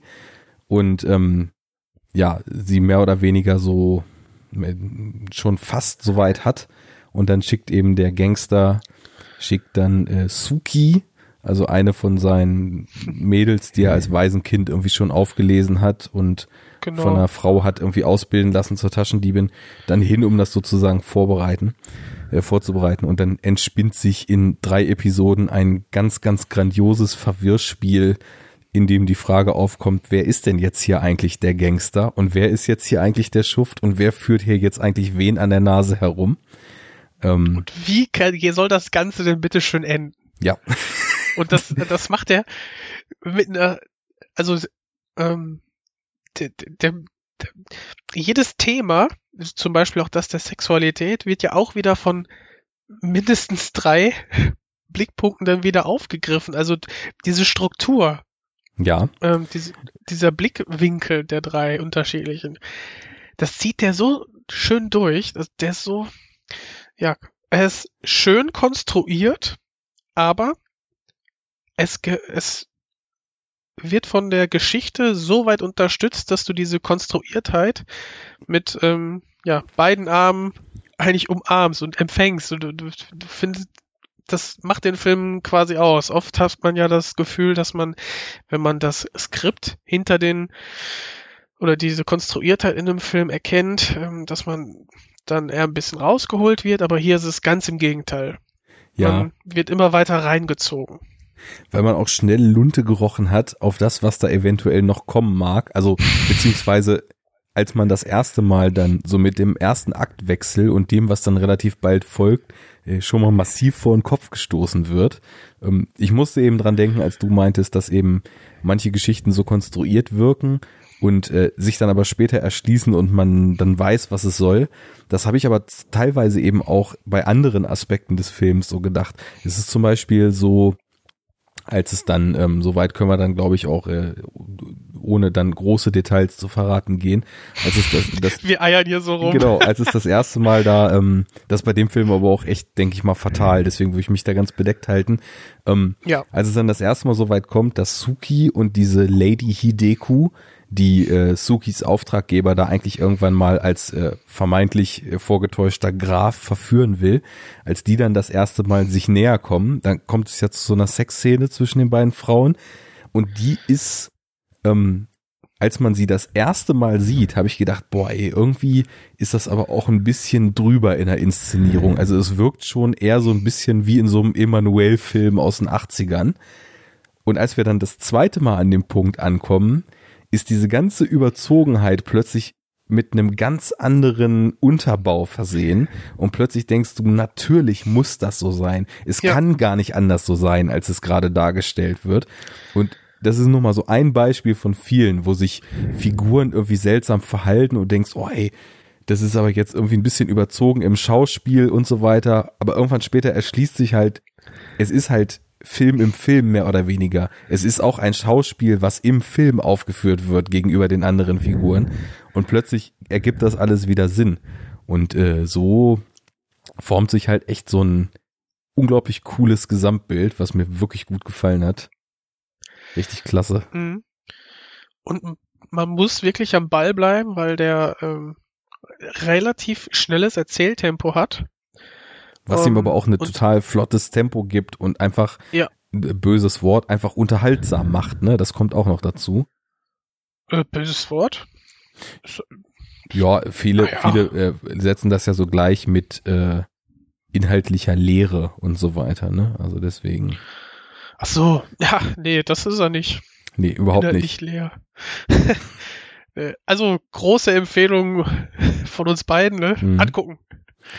Was ich noch dazu sagen muss, ist halt auch eben ähm, zu vielen Themen, also sehr, sehr interessante Betrachtungen.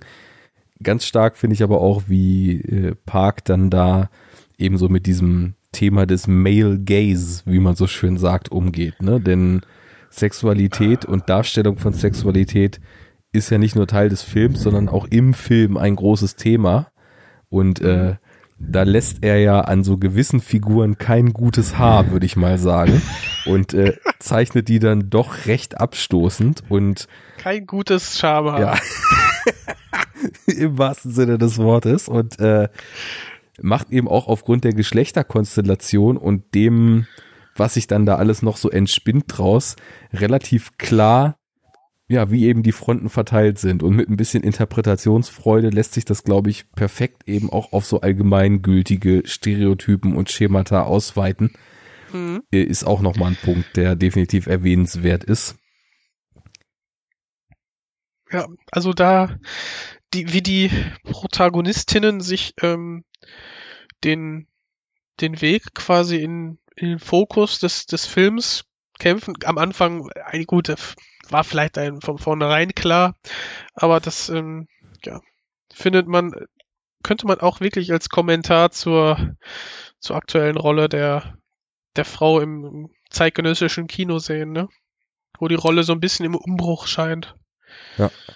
Das, also, da, da steckt auf jeden Fall auch echt wieder einiges drin. Und das ist eben auch so ein Aspekt äh, bei Park Chan-wook, den ich in jedem seiner Filme sehe. Also, das, da, da passiert immer auf mehreren Ebenen was. Das sind immer interessante Betrachtungen zum Menschen oder zu Moral auch in äh, hier Durst zum Beispiel, ne? Mhm.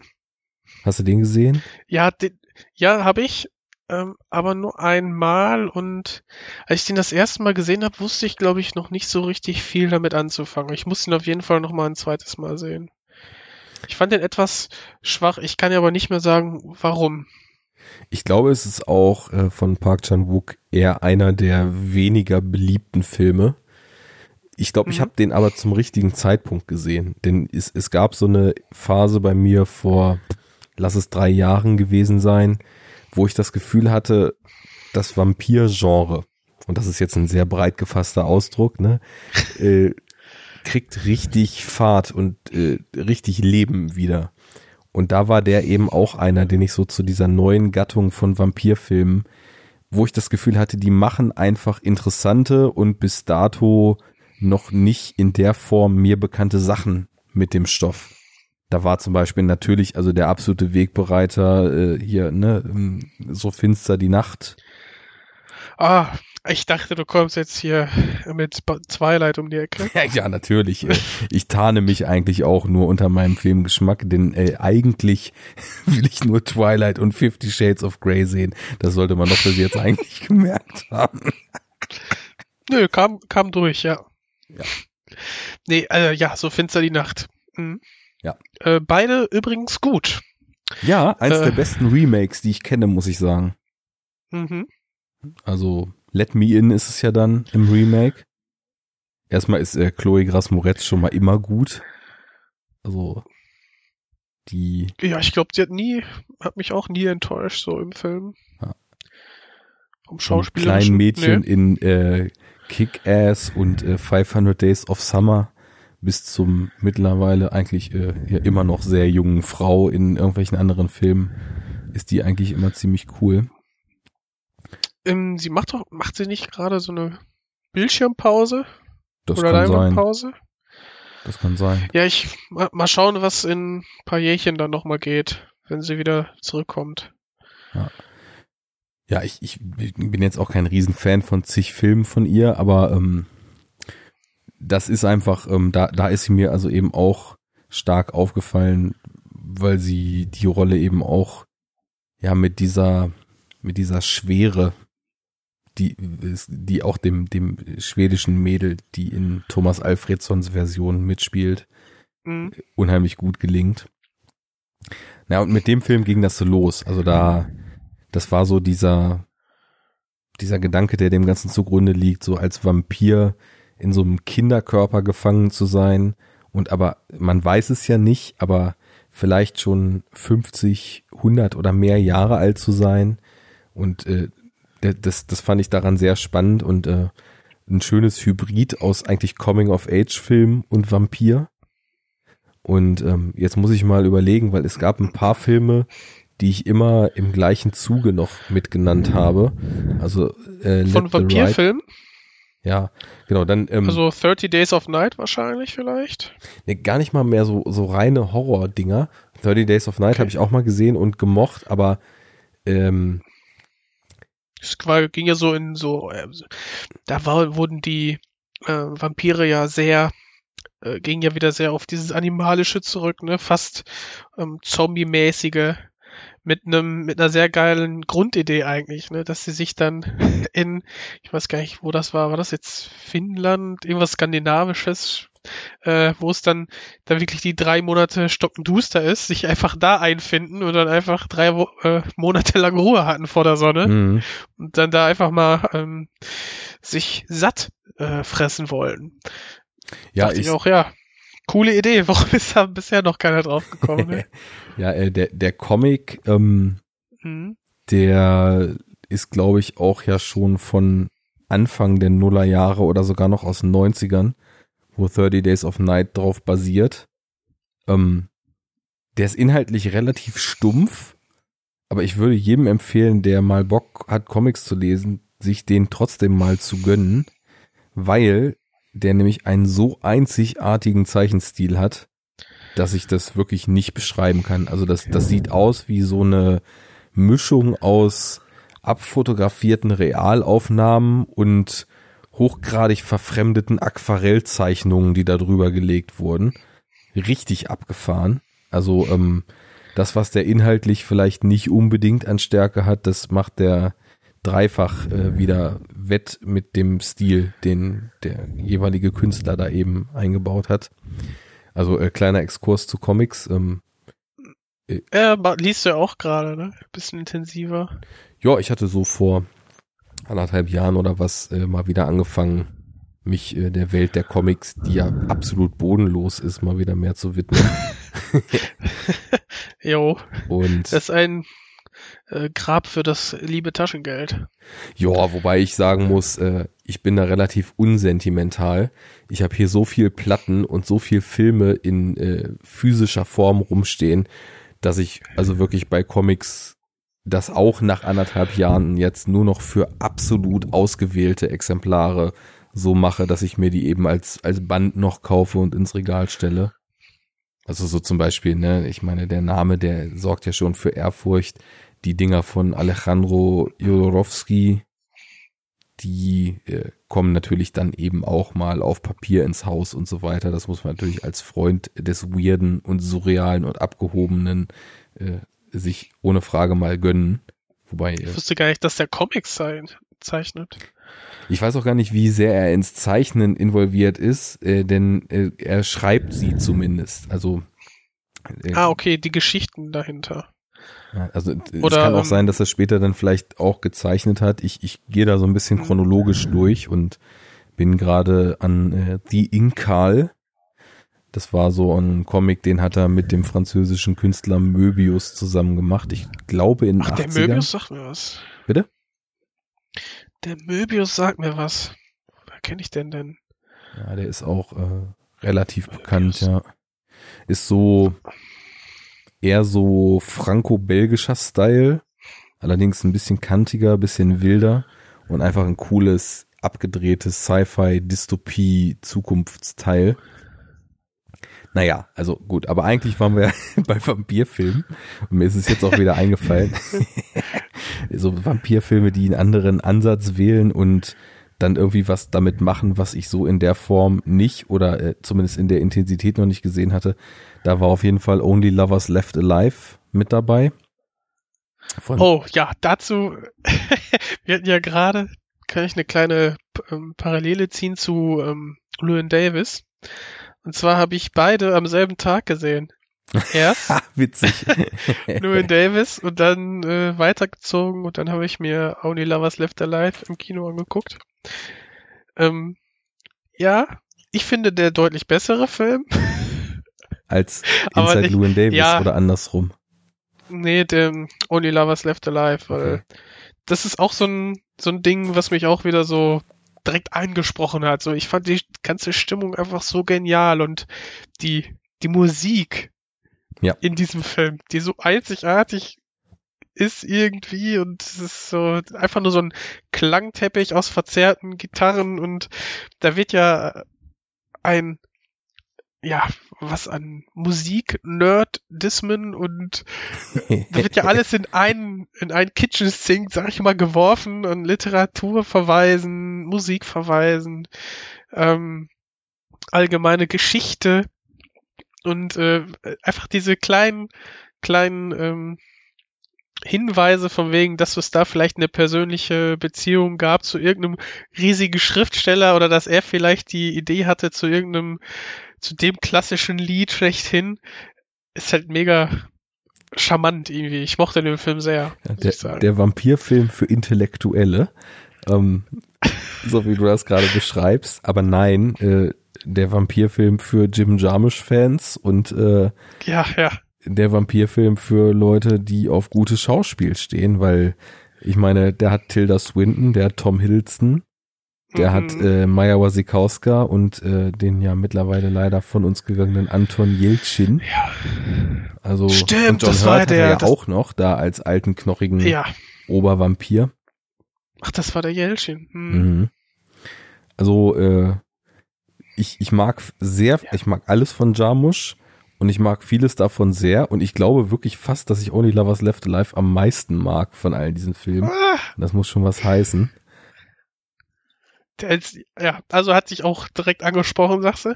Definitiv. Also ich, ich war wirklich, ähm, das ist, ich hatte gerade irgendwie auch so ein bisschen wieder so diese, diese Hoffnung in das meiner Meinung nach über ganze Zeiten eigentlich nur für Exploitation oder äh, abgedroschenen Kram benutzte Vampir-Genre wieder, wieder bekommen und als ich dann gehört hatte, Jarmusch macht einen Vampirfilm und Tilda Swinton ist dabei, die ist für mich sowieso absolut Garant für ja, für muss ich gucken, egal worum es geht, äh, egal wie klein ihre Rolle ist, Tilda Swinton ist dabei. Gutes Schauspiel. Muss ich ja. gucken.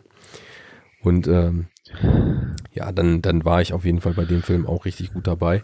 Und um äh, irgendwie nochmal ähm, so, so ein paar kleinere Beispiele jetzt einfach nur mal zu nennen. Ähm, Girl Walks Home Alone at Night natürlich ganz groß. Ja, würde ich auch so abnicken. Das ähm, war auch äh, visuell sehr ergreifend. Also das war wirklich, also der geht rein über visuelle Ebene. Erzählt nicht viel, aber was er erzählt ist schön. Ich, das ist ja, habe ich auch im Kino gesehen und fand ich sehr cool. Diese Vermischung von Cowboy, Vampir, Film, Coming of Age, irgendwie ja. so ein Gewusel, das war schon echt ganz cool. Ich würde eine kleine Ergänzung machen, nicht nur visuelle, mhm. sondern audiovisuelle Ebene, weil sowohl der Score, der dem Ganzen ja dieses Westernartige gibt, als auch die Originalmusik im Film äh, trägt, finde ich, maßgeblich auch zu der Stimmung noch mit bei und erzählt mhm. teilweise über die Songs und über die Texte der Songs, die im Film vorkommen, auch wirklich die Geschichte weiter.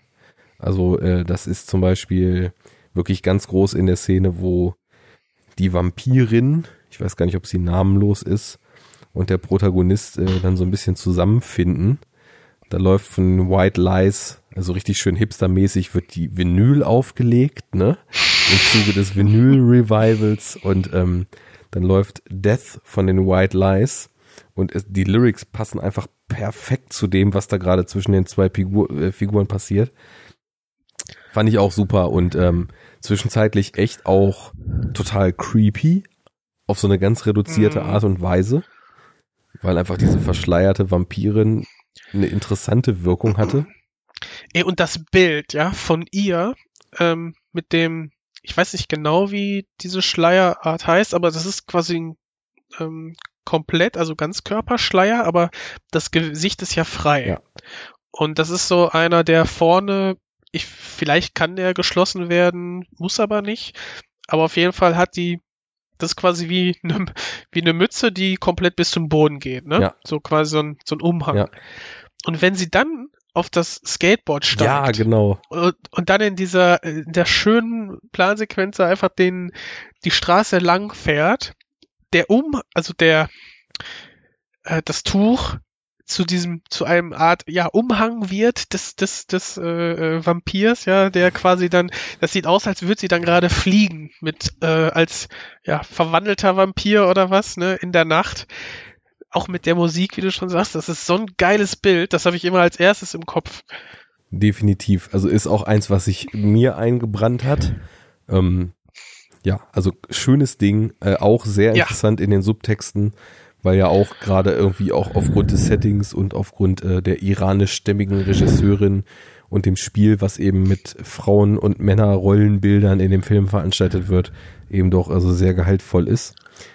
Kurzer Plug, wer da mehr zu hören will, äh, habe ich mit Fabi auch im Enough Talk schon mal in einem Triple Feature mit dem Babadook und It Follows besprochen. Äh, ja da haben wir uns stimmt mal ein kleines äh, Horror-Triple gegönnt, was auch nach wie vor als inoffizieller Auftakt einer Reihe gilt, in der wir uns eigentlich in Triple Features modernen Horrorperlen widmen wollen. Äh, mal sehen, was da als nächstes kommt. Also da ist irgendwie momentan sowas wie The Girl with All the Gifts und äh, Train to Busan und sowas in Planung. Mal gucken. Das dauert dann auch wieder ein, ein ganzes Jahr, bis ich die voll, äh, dann die Filme nachgeholt habe, bevor ich mich dann der Folge widmen kann. Man muss sich ja auch auf etwas freuen, nicht wahr? Vorfreude ist die größte Freude. Oh ja, ganz toller Leitsatz. So, und ähm, ich, ich schmeiß einfach nochmal zwei Titel in die Runde, ähm, der eigentlich gar nicht so viel Neues oder Eigenes macht, aber mir trotzdem irgendwie total gut gefallen hat, war Byzantium. Ah, mit der Gemma Arteten, ne? Genau, wobei ich da äh, eher mit der Saoirse Ronan sagen würde, weil Ah, ich habe den leider nicht gesehen, aber äh, ich möchte den gerne gucken irgendwann, ja. ähm, bei Saoirse Ronan bin ich sowieso eigentlich äh, blind allem verfallen, was da auf dem Schirm gerade passiert. Und ähm, Ach du Armer. bitte? Du Armer. Ja, es könnte schlechtere Crushes geben, ne? Ja, ja. Nee, ähm, der ist auch, also er macht insofern Spannendes mit der Materie, weil ähnlich wie bei eben uns überhaupt auf das Thema stoßenden äh, Thirst von Park Chan-wook, wir dort mit Vampiren zu tun haben, die sich eigentlich dagegen wehren, was sie darstellen und die eigentlich das gar nicht sein wollen und dementsprechend eben auch die äh, ja die moralische Komponente des Ganzen und und diese Last, die sowas sein kann, dann eben aufgezeichnet wird. Auch ein cooles Ding, würde meiner Meinung nach auch eine ganze Sendung verdienen. Schmeiße ich hier nochmal so rein. Und als allerletztes ähm, eher so ein B-Movie, was überhaupt nichts Wertendes ist, äh, aber in Anbetracht dessen, dass er echt irgendwie ein Zukunftssetting hat und mehr oder weniger eine Endzeit äh, umreißt, in der Vampire die Welt bevölkern und Menschen eigentlich nur noch als Futter gehalten werden. Äh, Gezüchtet. bitte? Und auch gezüchtet. Genau, und auch gezüchtet und äh, Vampire immer trinken müssen, sonst degener- degenerieren sie zu irgendwelchen, womit wir wieder bei 30 Days of Night sind, irgendwelchen wilden Wesen in der Kanalisation. Daybreakers von den Spirit Brothers. ähm, deutschstämmige, mittlerweile oder in deutschstämmige in Australien aufgewachsene und ge gelebte Regisseure. Ähm, fand ich auch richtig gut. Mit Ethan Hawke cool besetzt. Ich mach den gern. Willem Dafoe ist auch dabei. Den mache ich auch gern. Hm. Und äh, einfach cooles, cooles, abgedrehtes Setting. Verliert sich dann gegen Ende, finde ich, ein bisschen so in, Ja, leider. in so, in so Tropen und äh, sehr, sehr, sehr ideenloser Standarddramaturgie. Aber so die erste Hälfte und das Worldbuilding fand ich da auch ziemlich klasse. Einfach weil die ähm, Idee mal weitergedacht wurde, ne? Was passiert eigentlich, wenn jetzt Vampire dann immer weiter Leute verwandeln, ne? Mhm. Und äh, ja, echt cool. Ergänzend dazu einmal bitte äh, What We Do in the Shadows ergänzen Ja, auf die fehlt Liste. mir auch noch, ja. Ähm, schöne Comedy. Ähm, also äh, ich finde, das ist so ein schöner, äh, schöner Mix aus Mockumentary und Vampirfilm. Mhm. Und ähm, ja, der Taika Waititi, glaube ich, ja, da, so heißt er, ja. ähm, der ist ja jetzt auch gerade in aller Munde wegen seines neuen Films Thor. Ähm, der hat aber auch hier diesen, Der kommt doch vorher noch Wilder Hunt for the Wilder People. People, ne? Der genau, der fehlt mir auch noch, aber der hat auch ganz gut in dieser Blogosphäre und so auch eingeschlagen. Das habe ich auch mitbekommen.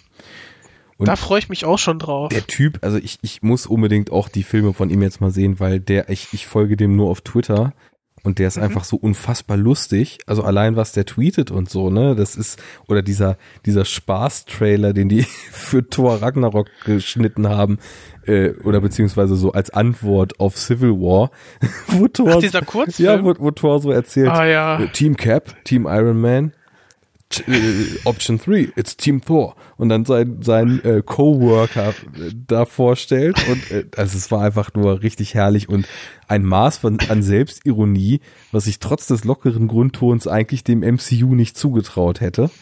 Also von daher, ich habe jetzt einen Trailer Ich befürchte fast, dass, dass er diese, diese Lockerheit dann in seinem Kurzfilm dann alles äh, hineinbringen konnte, aber dass jetzt der Feature-Film dann vielleicht doch klassischer Marvel ist, als man vielleicht sich das wünschen würde. Ja, da sagst da so, du was. so eine leichte Angst vor. Ich, ich habe auch äh, auf irgendeinem Kinobesuch letztens äh, einen Ragnarok-Trailer sehen müssen und Mhm. sofort wieder verdrängt, weil er mich so ultimativ nicht angesprochen hat, dass ich jetzt eigentlich ja gerade schon wieder gar nicht weiß, was da eigentlich war. Nur irgendwas mit einem Kolosseum und One-Linern. Ja, I know him from work. Ach ja, genau. Also wie- ah ja. wie- Mhm. Wie er sich nachher freut, dass äh, er jetzt gegen Hulk kämpfen muss, ist schon ganz niedlich, aber der Rest war, ja, Es regt mich schon Abwarten. wieder auf, dass sowas in einem Abwarten. Trailer verbraten wird. Das ist eigentlich, das wäre so ein geiler Moment in dem Film. Und ja, der ist jetzt weg. Jetzt kennt man ihn halt schon. Wahrscheinlich wird es der Ja. coolste Moment im Film sein. Mhm. Ja, ich habe mal so überlegt, was mir noch so einfiele zu ähm, Vampirfilmen. Dann recht schnell gemerkt, okay, viel mehr kann ich jetzt so spontan gar nicht sagen. Ja. Außer jetzt ähm, im, im, im letzten Horror Oktober äh, habe ich mir den Vampir angeguckt ähm, mit äh, Herrn Kinski in der Hauptrolle. Mhm. Es war auch sehr ähm, ja, ein sehr eigener Film. Ähm, dann ist mir noch eingefallen, kennst du Vampire Nation? Nee, den habe ich nicht gesehen. Der soll ja auch richtig, richtig gut sein. So, ähm, was ich so im Kopf habe, ja, diese ähm, Apokalypse, ähm, Apokalypse ausgebrochen, wie ich denke mal durch die Vampir motiviert eventuell. Und dann zieht er da wohl einen richtig schönen atmosphärischen Survival-Film auch hoch. Ähm, der steht auch noch auf meiner Liste, den möchte ich unbedingt mal gucken. Äh, ja, Survival, Apokalypse, Vampire immer gut. Ähm, das, das werde ich auf jeden Fall mir auch mal vermerken. Genau. So, ähm, jetzt haben wir fast drei Stunden Mojo Monkey stellt sich vorgespielt. Und Ja, ich glaube, was hast du denn das letzte Mal gesehen? ich glaube im Zuge dessen, dass Enough Talk auch für konzeptlosen äh, Sendungsfüllungsanarchismus stehen kann und soll, würde ich einfach tatsächlich sagen, wir machen jetzt den Sack einfach mal zu. Oh, jetzt schon. Ich habe mich grad warm geredet. Ja, also Gäste, die erstmalig da sind, sind auch manchmal ein bisschen vor den Kopf gestoßen, wenn sie nicht mal die drei Stunden mit erreichen dürfen. Aber äh, ich sage es einfach mal so. Lass uns das Positive daran sehen. Lass uns Hm. über das schöne Gespräch freuen und lass uns vor allem darüber freuen, dass wir dieses Gespräch einfach an dieser Stelle irgendwann mal weiterführen werden. Und äh, Ja. das kann von mir aus auch recht bald sein. Und dann hast du dich ja schließlich schon vorgestellt. Und dann können wir ja einfach auch mal über die Sachen sprechen, die wir gesehen haben in letzter Zeit. Ja. da ich mich eh nicht vorbereitet habe, ist das gar kein Problem. Ja, und äh, ich denke mal, äh, so, so passt das doch ganz gut. Ähm, ich finde es ja schon schön, dass man sich nicht vorbereitet und über zigtausend Sachen einfach irgendwie äh, richtig, ja, mehr oder weniger fast schon äh, Roundup-taugliche Gespräche entstehen, ohne dass man es überhaupt in letzter Zeit geguckt hat. Also äh, korrigiert mich, Hörer, wenn ihr der Meinung seid, dass ich jetzt hier gerade meiner eigenen Hybris unterliege und äh, wir dann doch uns eher äh, unkoordiniert ein zusammengestammelt haben. Aber äh, ich glaube, das ist eigentlich dem, dem Roundup-Ziel, was wir hatten, schon relativ nahe gekommen, ohne dass wir uns jetzt auf aktuell gesehenen Stuff berufen haben. Genau. In dem Sinne, das ist der Konzeptzettel. Ich- Ah, du bist ein aufmerksamer Hörer. Ich danke dir. In den Müll. Transformers ist scheiße.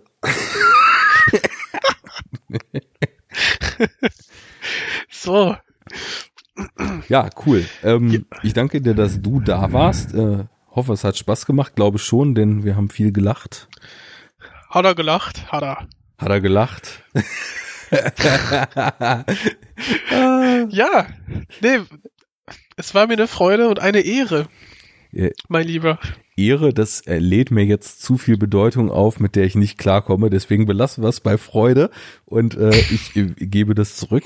Cooles Gespräch. Ähm, ich hoffe, mit diesem wirklich nun absolut völlig freien Format äh, kamen die Hörer auch klar.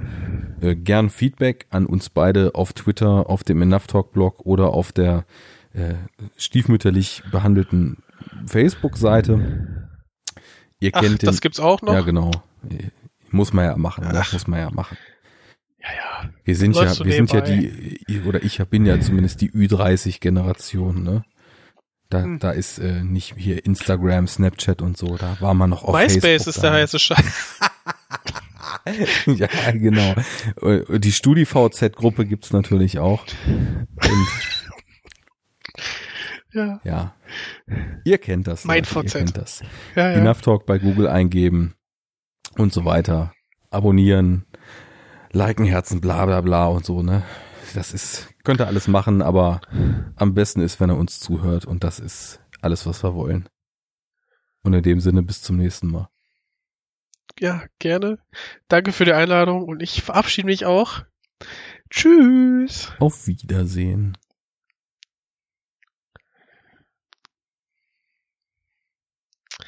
Bam ja, ich ähm, drücke mal auf Stopp